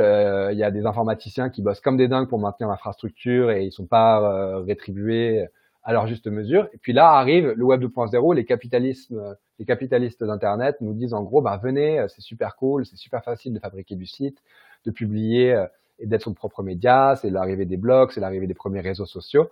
Et donc les, les, militants se disent, ben voilà, en fait, on a des outils qui vont nous permettre euh, de pas avoir à se poser trop de questions en termes d'autonomie médiatique, en termes de gérer une infrastructure, et en même temps, ça va être très plus facile de trouver, euh, grâce à ces médias en ligne interactifs, notre notre audience. Et donc, euh, ces, ces, alliances qui s'étaient soudées euh, au mi-temps des années 90 se dissolvent un peu. Et, euh, il y a une forme de cooptation de l'Internet et du web militant par euh, ce qu'on va plus tard appeler les plateformes. Et c'est un moment fondamental. Je parle de domestication parce que, au bout du compte, c'est aussi, et on le voit de manière récurrente sur Facebook ou d'autres réseaux sociaux, c'est l'exposition en fait, euh, voilà, sur, sur, sur Twitter slash X, c'est évident, euh, l'exposition de, de la parole de ces groupes militants euh, à des politiques de censure décidées euh, et de surveillance décidées par les parangons du capitalisme numérique. Quoi. C'est la page 407 et 426. Euh, J'ai complètement oublié, euh, dans l'intervalle, il y a Wikileaks, euh, dont on a parlé un tout petit peu au début, qui, qui est aussi le, moment, à la fois la matrice des batailles et ce que tu appelles le, le, champ du cygne. Enfin, tu l'appelles pas comme ça, mais qui est un peu le, champ du cygne, parce que Wikileaks, là, va avoir une répression extra-légale absolument démentiel. Euh, et euh, là on assiste à une criminalisation euh, du, du, de voilà de, de euh, à la fois des hackers mais des hackers guidés par cette cette utopie internet dont on parle depuis deux heures. Ah, c'est et, et, là là en gros ça va être on rigole plus au point que Assange aujourd'hui encore attend son extradition quoi. Donc ce, ce, ce, ouais, c'est 2010 2010 ouais. Oui. C'est un moment vraiment charnière parce que moi, ça faisait deux ans que je militais à la Quadrature du Net à l'époque. il y avait des gens à la Quadrature qui étaient qui, qui sont proches de WikiLeaks à l'époque et et donc en fait, à travers eux, j'ai un peu vu ça de, près. Et puis, en gros, ce qui se passe en 2010, c'est qu'il y a la lanceuse d'alerte Chelsea Manning, qui, euh, bon, à l'époque, on ne sait pas qui c'est, euh, mais euh, a transmis tout un tas d'informations issues des, des systèmes d'information de l'armée américaine et du département d'État américain à Julian Assange ou WikiLeaks, mm-hmm. et qui se met à faire un tas de, de, publications assez fracassantes, en commençant en mars 2010 avec la publication d'une vidéo d'un crime de guerre à Bagdad commis par l'armée américaine et puis en plus, ensuite, il y a les warlocks de l'Afghanistan, d'Irak. Et en décembre 2010, euh, une quantité euh, phénoménale de câbles diplomatiques issus euh, du réseau diplomatique états-unien qui euh, sont divulgués sur Wikileaks. Et là, c'est un peu la goutte d'eau qui fait déborder le vase. Ça fait des mois que la CIA, les services de renseignement états-uniens essayent de mettre la main sur Assange. ils ont infiltré l'organisation. Hum, il y a déjà eu des procès dont Wikileaks est sorti relativement indemne. Mais là, euh, là, c'est une répression extra-légale très forte qui s'abat sur WikiLeaks au moment du Cablegate et qui passe par le fait que euh, le gouvernement américain fait pression sans passer par la justice sur euh, sur Amazon qui l'héberge, sur les euh, Visa, Mastercard et tous les prestataires de services de paiement qui permettent à WikiLeaks de recevoir des dons. il y a vraiment une, volonté de censurer au pays du premier amendement euh, WikiLeaks pour pour atteinte au secret d'État.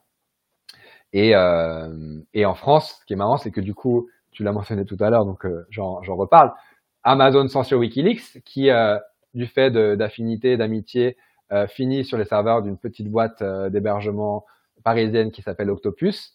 Et là, donc, les ricains disent au gouvernement français, bon, bah, là, vous hébergez Wikileaks, le site principal, parce qu'à l'époque, des hackers font des sites miroirs de Wikileaks partout pour éviter qu'ils soient inaccessibles. Euh, ce serait bien de, penser à faire quelque chose. Donc le gouvernement français, on est euh, sous le quinquennat de Sarkozy à l'époque, c'est Éric Besson qui est secrétaire d'État au numérique, euh, qui est un peu emmerdé, mais qui font pression sur euh, sur Octopus. Et en fait, le Octopus à ce moment-là héberge WikiLeaks sur les serveurs d'OVH, une société encore assez indépendante et familiale à l'époque. Et et oui, et OVH, heureusement, refuse de céder à la pression et le gouvernement français n'aura pas l'audace d'aller demander à un juge de censurer WikiLeaks. Euh, sachant qu'au plan juridique, c'est très, c'est très bancal, euh, très incertain, et, euh, et donc ça se passe relativement bien. Mais en fait, effectivement, après, ce qui va, on va passer en mode chasse à l'homme, et c'est Assange directement dans sa personne qui va être visé, exposé à une violence. Et c'est un moment charnière parce qu'à ce moment-là, tout un milieu militant, il y avait comme un nouveau souffle un peu dans ce milieu de l'activisme numérique qui avait, qui s'était un peu épuisé, qui avait connu une phase un peu de creux de la vague euh, suite à 2001 et au milieu des années 2000. Là, depuis 2008-2009, euh, ça, ça reprenait un peu euh, le flambeau et il y avait, il y avait une vraie, un vrai enthousiasme dans beaucoup de milieux hackers et de nouveau des expérimentations et un espèce de rapport de force aussi dans, dans différentes lignes politiques qui se mettaient en place et Wikileaks l'incarnait très bien. Et là, en fait, on se prend la raison d'État en pleine face de manière extrêmement violente et on voit à quel point le droit euh, qui est censé fonder nos régimes libéraux, à quel point les grands principes des droits humains comme la liberté d'expression, euh, c'est un rappel que, que, ce sont des choses bien fragiles lorsque, euh, lorsque l'État et les puissants de ce monde se sentent attaqués. Quoi. Et puisque tu parles d'Octopus, je l'ai dit tout à l'heure, mais là je le montre dans la page partenaires et complices du site oposte.fr qui est notre refuge, eh bien vous voyez que notre hébergeur historique, très très favorablement connu de nos services, c'est Octopus, celui-là même que tu, dont tu parlais à l'instant. Tu vois, je suis, voilà, il y a, de la suite dans les, dans les, dans les idées quand même de, de temps en temps. Alors, ce qui est hyper important avec le, avec le, le, web de zéro et puis surtout euh, l'avènement des, des plateformes de, de, de, réseaux sociaux. Alors, euh, on m'a repris, euh, je fais juste une petite allusion, on, m'a repris sur Google. Oui, je, me suis mal exprimé. Google, dès le départ, savait qu'il y aurait la publicité, mais n'en montrait pas. C'est-à-dire qu'au départ, c'est une page blanche, il y avait il y, avait quasiment rien par rapport au reste, si tu veux. C'était, ah c'était vierge, c'était beau, comme, comme encore aujourd'hui. Les fondateurs étaient contre la publicité. Ils pensaient que ce serait jamais le modèle dominant, qu'il y avait une vraie répulsion des internautes euh, vis-à-vis de la publicité et qu'il fallait trouver autre chose. Passons. Alors, euh, excuse-moi, je, reviens donc. Euh, les réseaux sociaux, là, je viens à la page 407.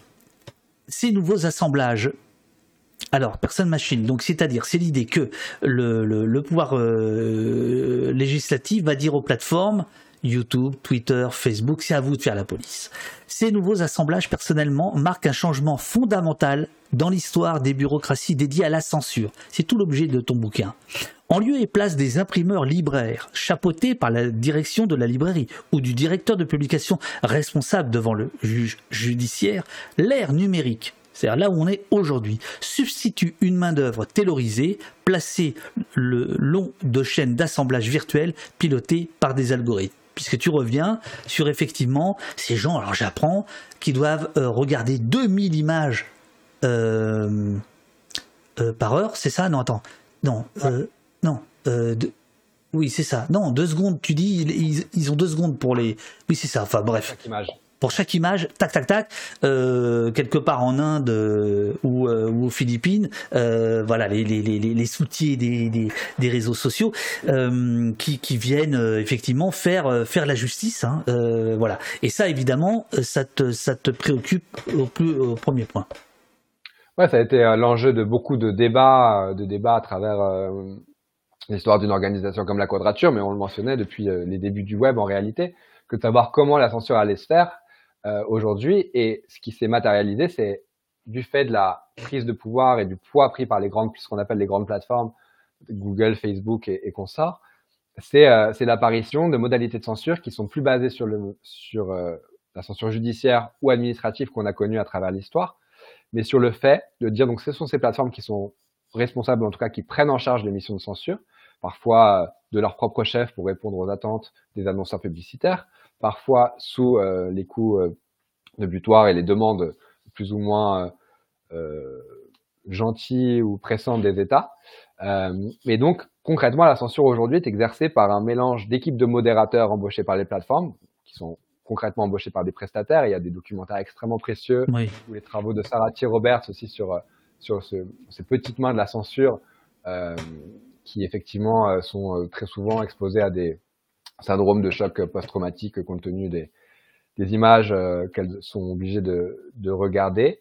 Euh, et, euh, et, des filtres automatiques aussi. Tout un, voilà, depuis Content ID développé par YouTube pour repérer en fait à l'upload les vidéos contenant des œuvres soumises aux droits d'auteur. Ça, c'était en lien avec des procès que l'industrie du cinéma et de la musique, de la musique principalement, avait intenté contre YouTube. Ils avaient développé cet outil. Ça leur a coûté 100 millions de dollars ces filtres automatiques qui étaient déjà envisagés dès le milieu des années 90, mais qui aujourd'hui, grâce au progrès euh, technique, au, pouvoir financier des grandes plateformes et, plus récemment encore par compte tenu des progrès euh, des techniques d'intelligence artificielle et d'apprentissage machine, c'est des filtres automatiques qui de plus en plus activent, actionnent la censure et, euh, et c'est encore sous le contrôle ou en tout cas articulé à des politiques de modération ou des, des, humains, mais qui ne sont pas des juges, qui ne sont pas formés aux questions enfin de manière en tout cas conséquente aux, questions juridiques et culturelles posées par, euh, par la liberté d'expression.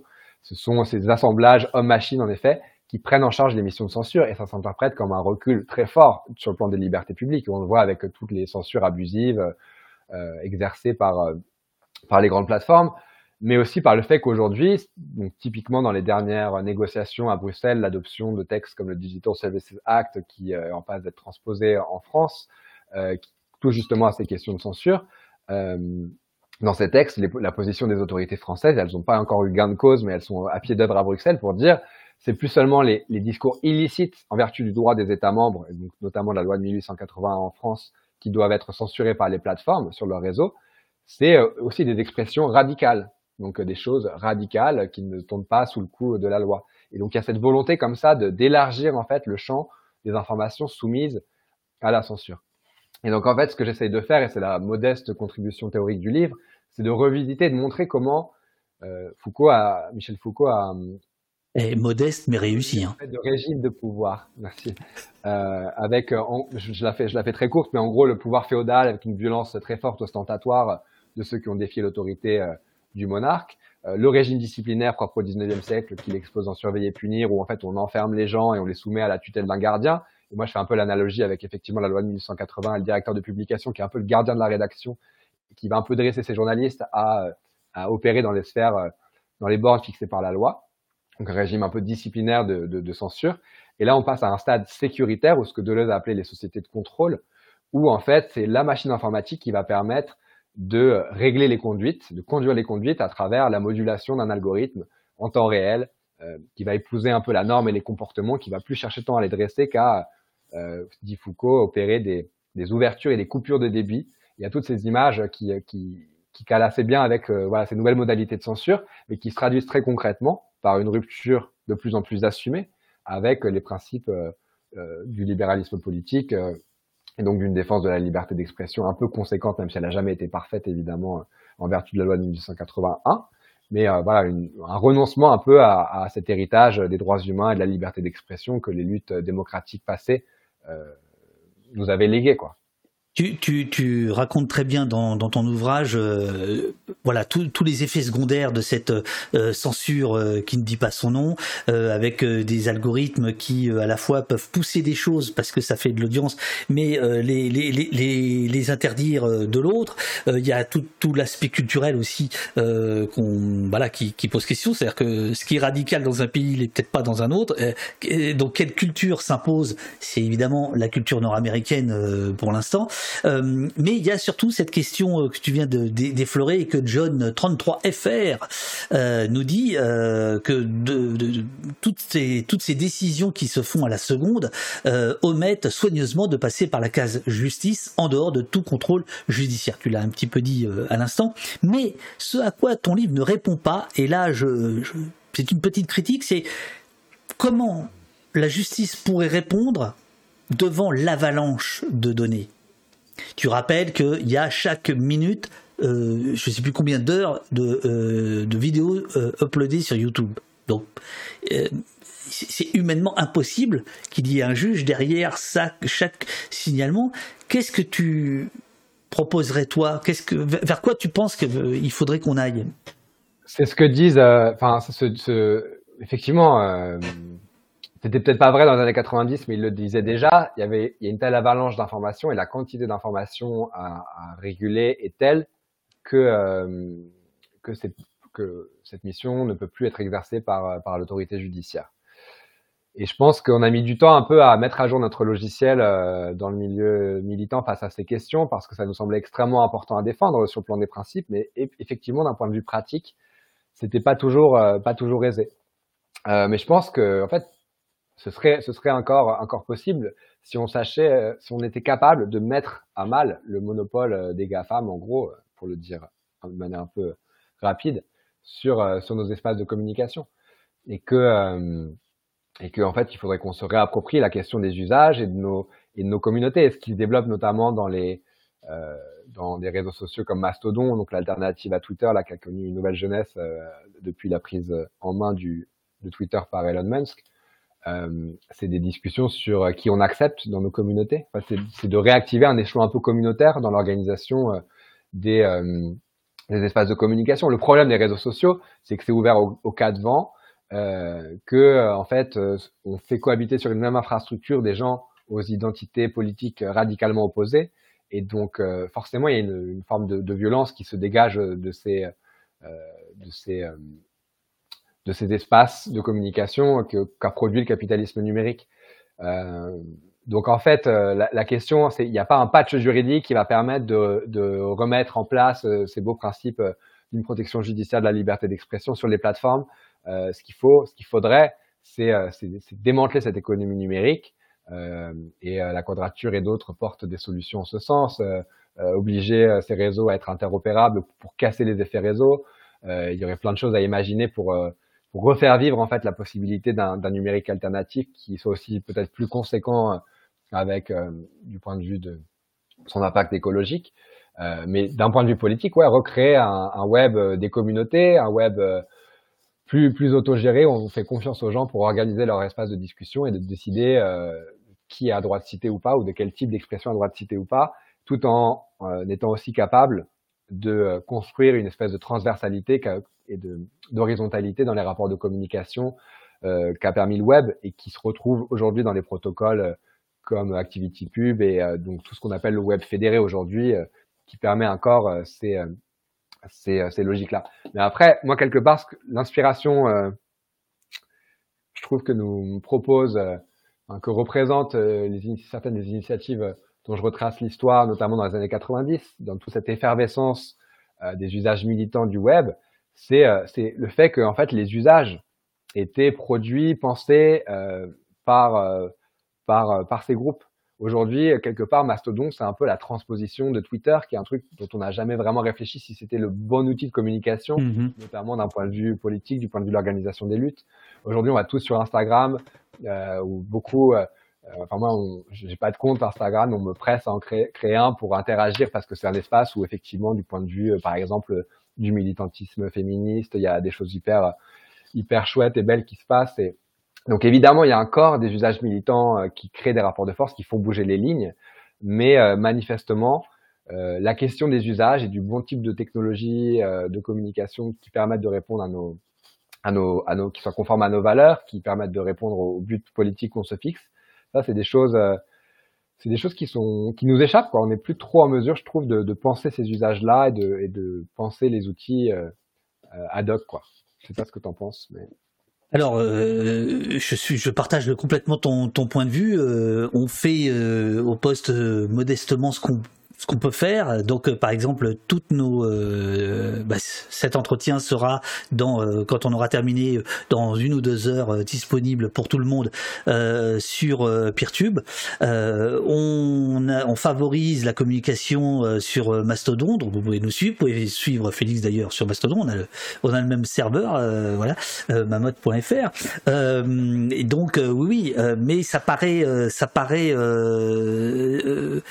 euh, si tu veux, par rapport aux années 90, c'était à portée de main. Aujourd'hui, on a l'impression que c'est à armes totalement inégales. Et il y a justement page 426, un des propos les plus politiques, euh, je trouve, de ton, bouquin. Euh, il y a un paragraphe intitulé Vers un nouveau régime de pouvoir et tu écris ceci. L'intérêt de l'État n'est pas de lutter contre le modèle toxique de ces entreprises, celles dont on vient de parler, c'est-à-dire euh, bah, voilà euh, Google, YouTube, Facebook, euh, Amazon et tout, et voilà.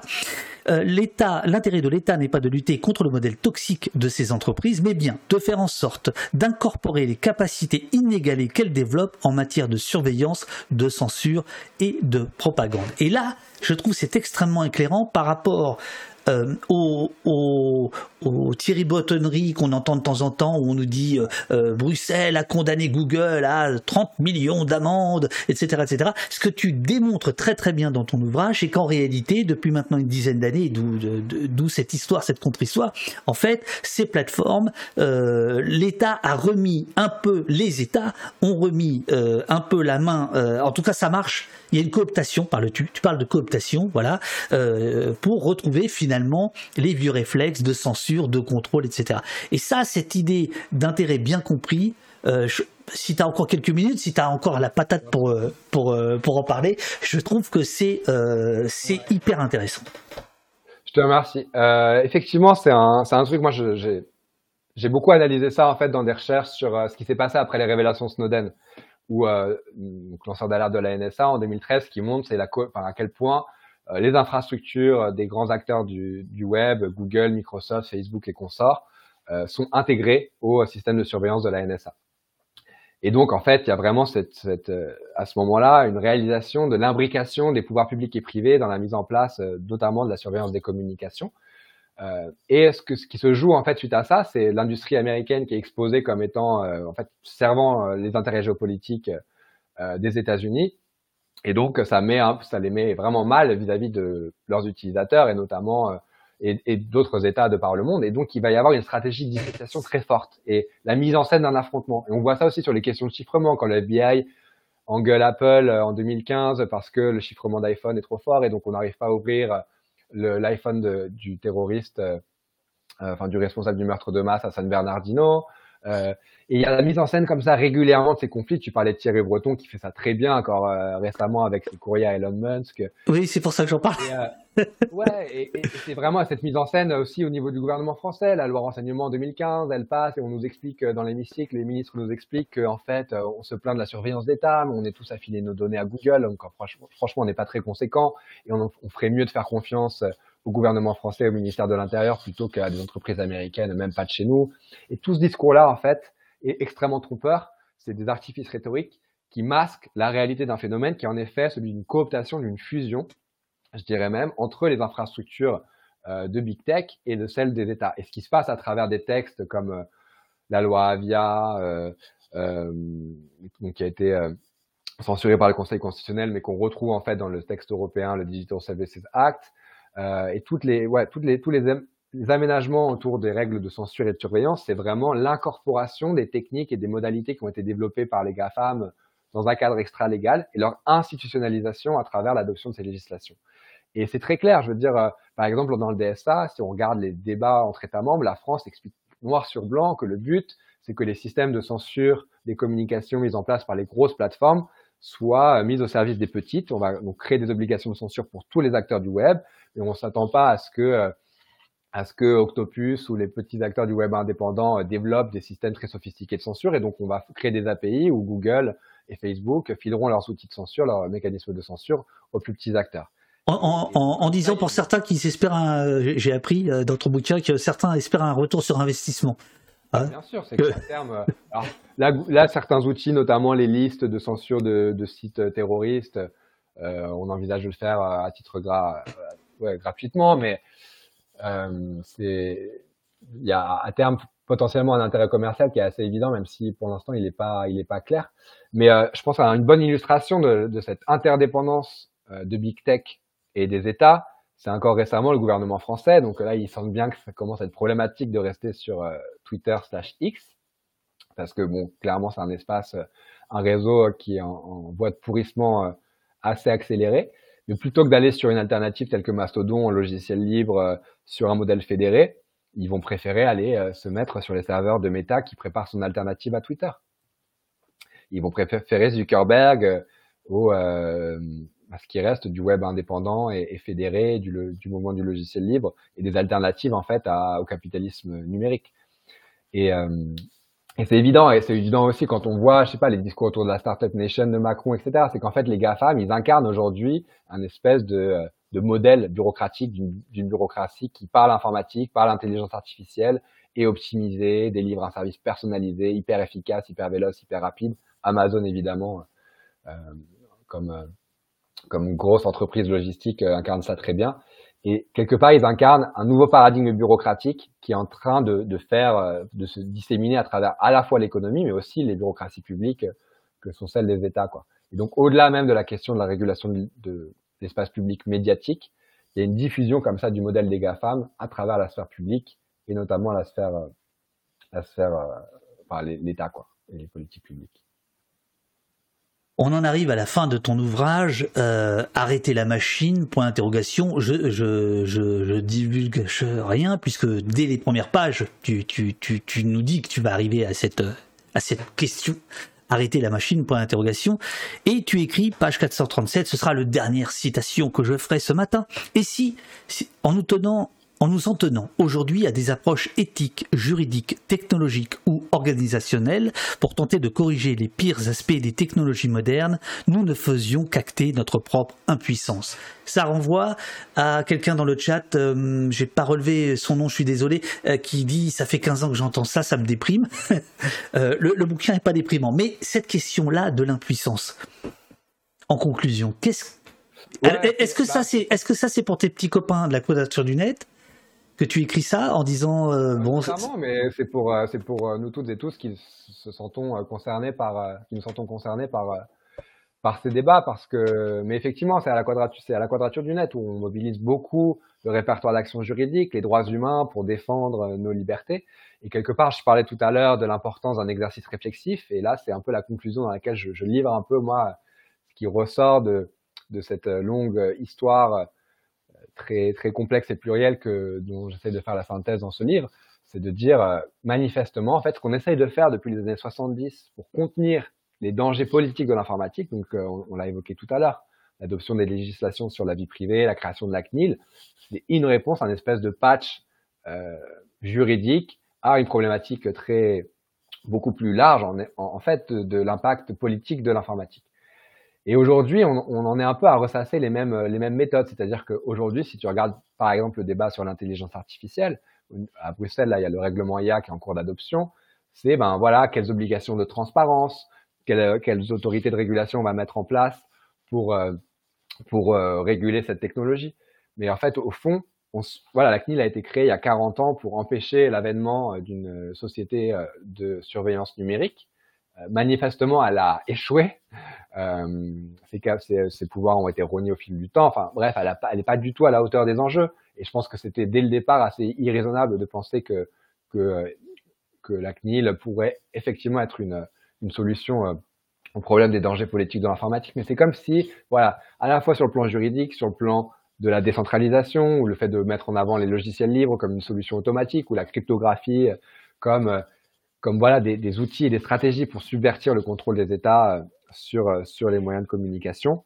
Euh, en fait, ces choses-là ne marchent pas, quoi. Et j'ai l'impression qu'on rejoue un peu les mêmes techniques, qu'on remet 100 balles dans la machine à chaque fois que, que des controverses se nouent sur ces sujets, en se disant, et, voilà, euh, la reconnaissance faciale, ok, euh, si on met en place telle règle juridique, sauf qu'on sait qu'en pratique, et ça, la quadrature euh, essaie de le documenter au, plus possible, on sait qu'à chaque fois, les garde-fous qu'on met dans la loi, ils ne sont pas appliqués en fait. Euh, on sait que les autorités de régulation, elles sont généralement très très faibles et peu puissantes. Et donc, face à ce constat de notre incapacité collective à maîtriser la trajectoire de l'informatique, face au constat euh, d'une informatique qui est toujours plus, comme le disait Clodo, au service des flics et des patrons, pour le dire vite, et c'est encore plus, plus vrai aujourd'hui avec le paradigme de l'intelligence artificielle et du big data, qui sont par essence très, très centralisés et demandent des capacités économiques euh, très, très grandes. Aujourd'hui, refaire du web indépendant artisanal, c'est de moins en moins possible. Et, euh, et, donc, plutôt que de chercher des patchs et d'accompagner cette innovation technologique extrêmement rapide en, en, pensant la contenir, être lucide sur notre incapacité collective à le faire et se dire là, à ce stade, ce qu'on a de mieux à faire, c'est d'appuyer sur la touche pause, en fait, et de dire stop. Euh, on va pas avaler euh, les prochaines innovations que, que les GAFAM vont nous inventer. On va pas croire que la solution concoctée par la Commission européenne pour réguler l'intelligence artificielle sera effectivement efficace pour préserver les valeurs des droits humains que l'Union européenne est censée servir. On voit bien l'entourloupe et, euh, et on dit non, quoi. Et on en vient à une posture euh, que je qualifierais d'abolitionniste vis-à-vis de, de, cette fuite en avant de technologies de contrôle, en fait. Deux questions pour terminer. Qu'est-ce qu'on a fait ce matin euh, au poste? Hmm. Un entretien, une discussion? On a fait euh, non, mais bien sûr. En fait, je pense que cet espace que tu crées, la possibilité d'un média indépendant, pour moi, c'est euh, euh, l'héritage de ce projet encore d'un internet internet qui cherche à renverser les lignes, à proposer, du savoir, de la connaissance, de la mettre en débat. et, c'est hyper louable et et je sais pas exactement quel ton, ton, hébergeur il est il est il est bien je sais pas quels sont les logiciels que tu utilises là mais ça a l'air d'être plutôt plutôt alternative. Donc clairement, il y a une conscience de ces enjeux et une tentative euh, d'incarner justement des alternatives. Mais comme tu le disais tout à l'heure, malheureusement, à mon sens, ce genre d'initiative reste aujourd'hui condamné aux marges quelque part. Là où, comme tu le disais aussi, dans les années 90, il y avait une vraie influence, un vrai poids dans l'économie politique d'Internet. Aujourd'hui, les Framasoft et toutes ces initiatives qui incarnent euh, encore ce web ou la possibilité d'un web artisanal, tout ça reste un peu confiné aux marges. Et la question, c'est comment comment on le fait passer à l'échelle et comment, euh, comment cet Internet qui est plus conforme à nos valeurs peut, euh, peut s'articuler à une transformation plus euh, globale de la société. C'est des grosses questions et on, est, on disait aussi en introduction dans des temps historiques pas très encourageants de ce point de vue, mais, mais c'est extrêmement important de continuer d'essayer et, et, de se poser les bonnes questions stratégiques, d'être lucide sur les limites de nos modes d'action, les limites de nos, de nos tentatives pour toujours recommencer et tenter de faire mieux en fait, et s'adapter à un contexte qui lui-même évolue. Alors, euh, la dernière question, puisque je t'en avais proposé deux, c'est que euh, comme tu le sais, euh, la, la, la, diffusion, le, le, le, direct, il est, il passe par Twitch. Euh, ensuite, la rediffusion et toute notre communication, le résumé de l'émission, euh, etc., etc., ça passe par notre site, euh, puisque euh, je crains toujours la censure. je, je, voilà, et que ça me semble important. Mais, mais effectivement, à un moment donné, au départ, on passe par Twitch, on passe par Amazon. Mon rêve secret serait que nous euh, ayons une communauté assez grande pour que tout se passe sur Peertube, mais pour l'instant c'est pas possible. Et quelquefois où on fait des émissions en live sur Peertube, il y a encore moins de monde, on est encore plus dans la marge de la marge. On travaille avec les gens de Peertube, avec les gens de la modération du, euh, enfin du chat de, Peertube pour arriver à un outil, j'espère dans, quelques mois.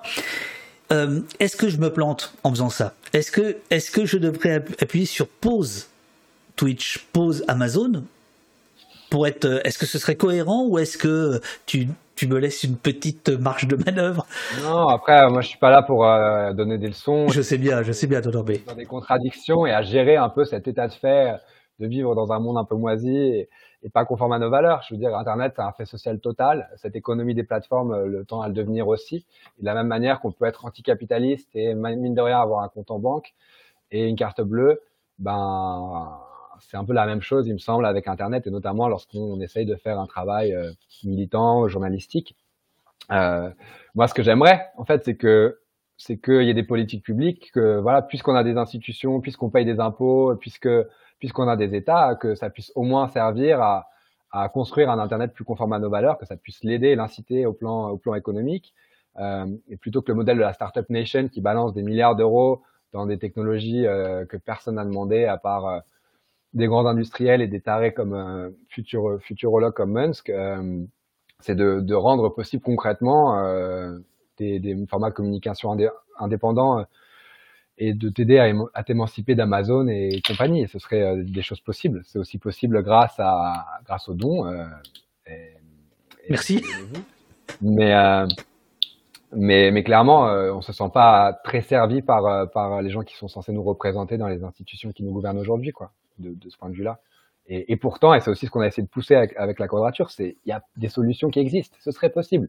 L'alternative politique en matière de numérique, elle est il y a plein de pistes. On, a presque cessé d'en débattre tellement on se sait, euh, euh, mis en, situation de domination, à quel point, en fait, on se prend une vague, une déferlante de capitalisme numérique de surveillance dans, dans la tête, et ça occupe tout l'espace, et on n'en est même plus à se poser la question de ce à quoi des politiques publiques alternatives qui encourageraient des modes de communication et de télécommunication conformes à nos valeurs, à quoi ça pourrait ressembler?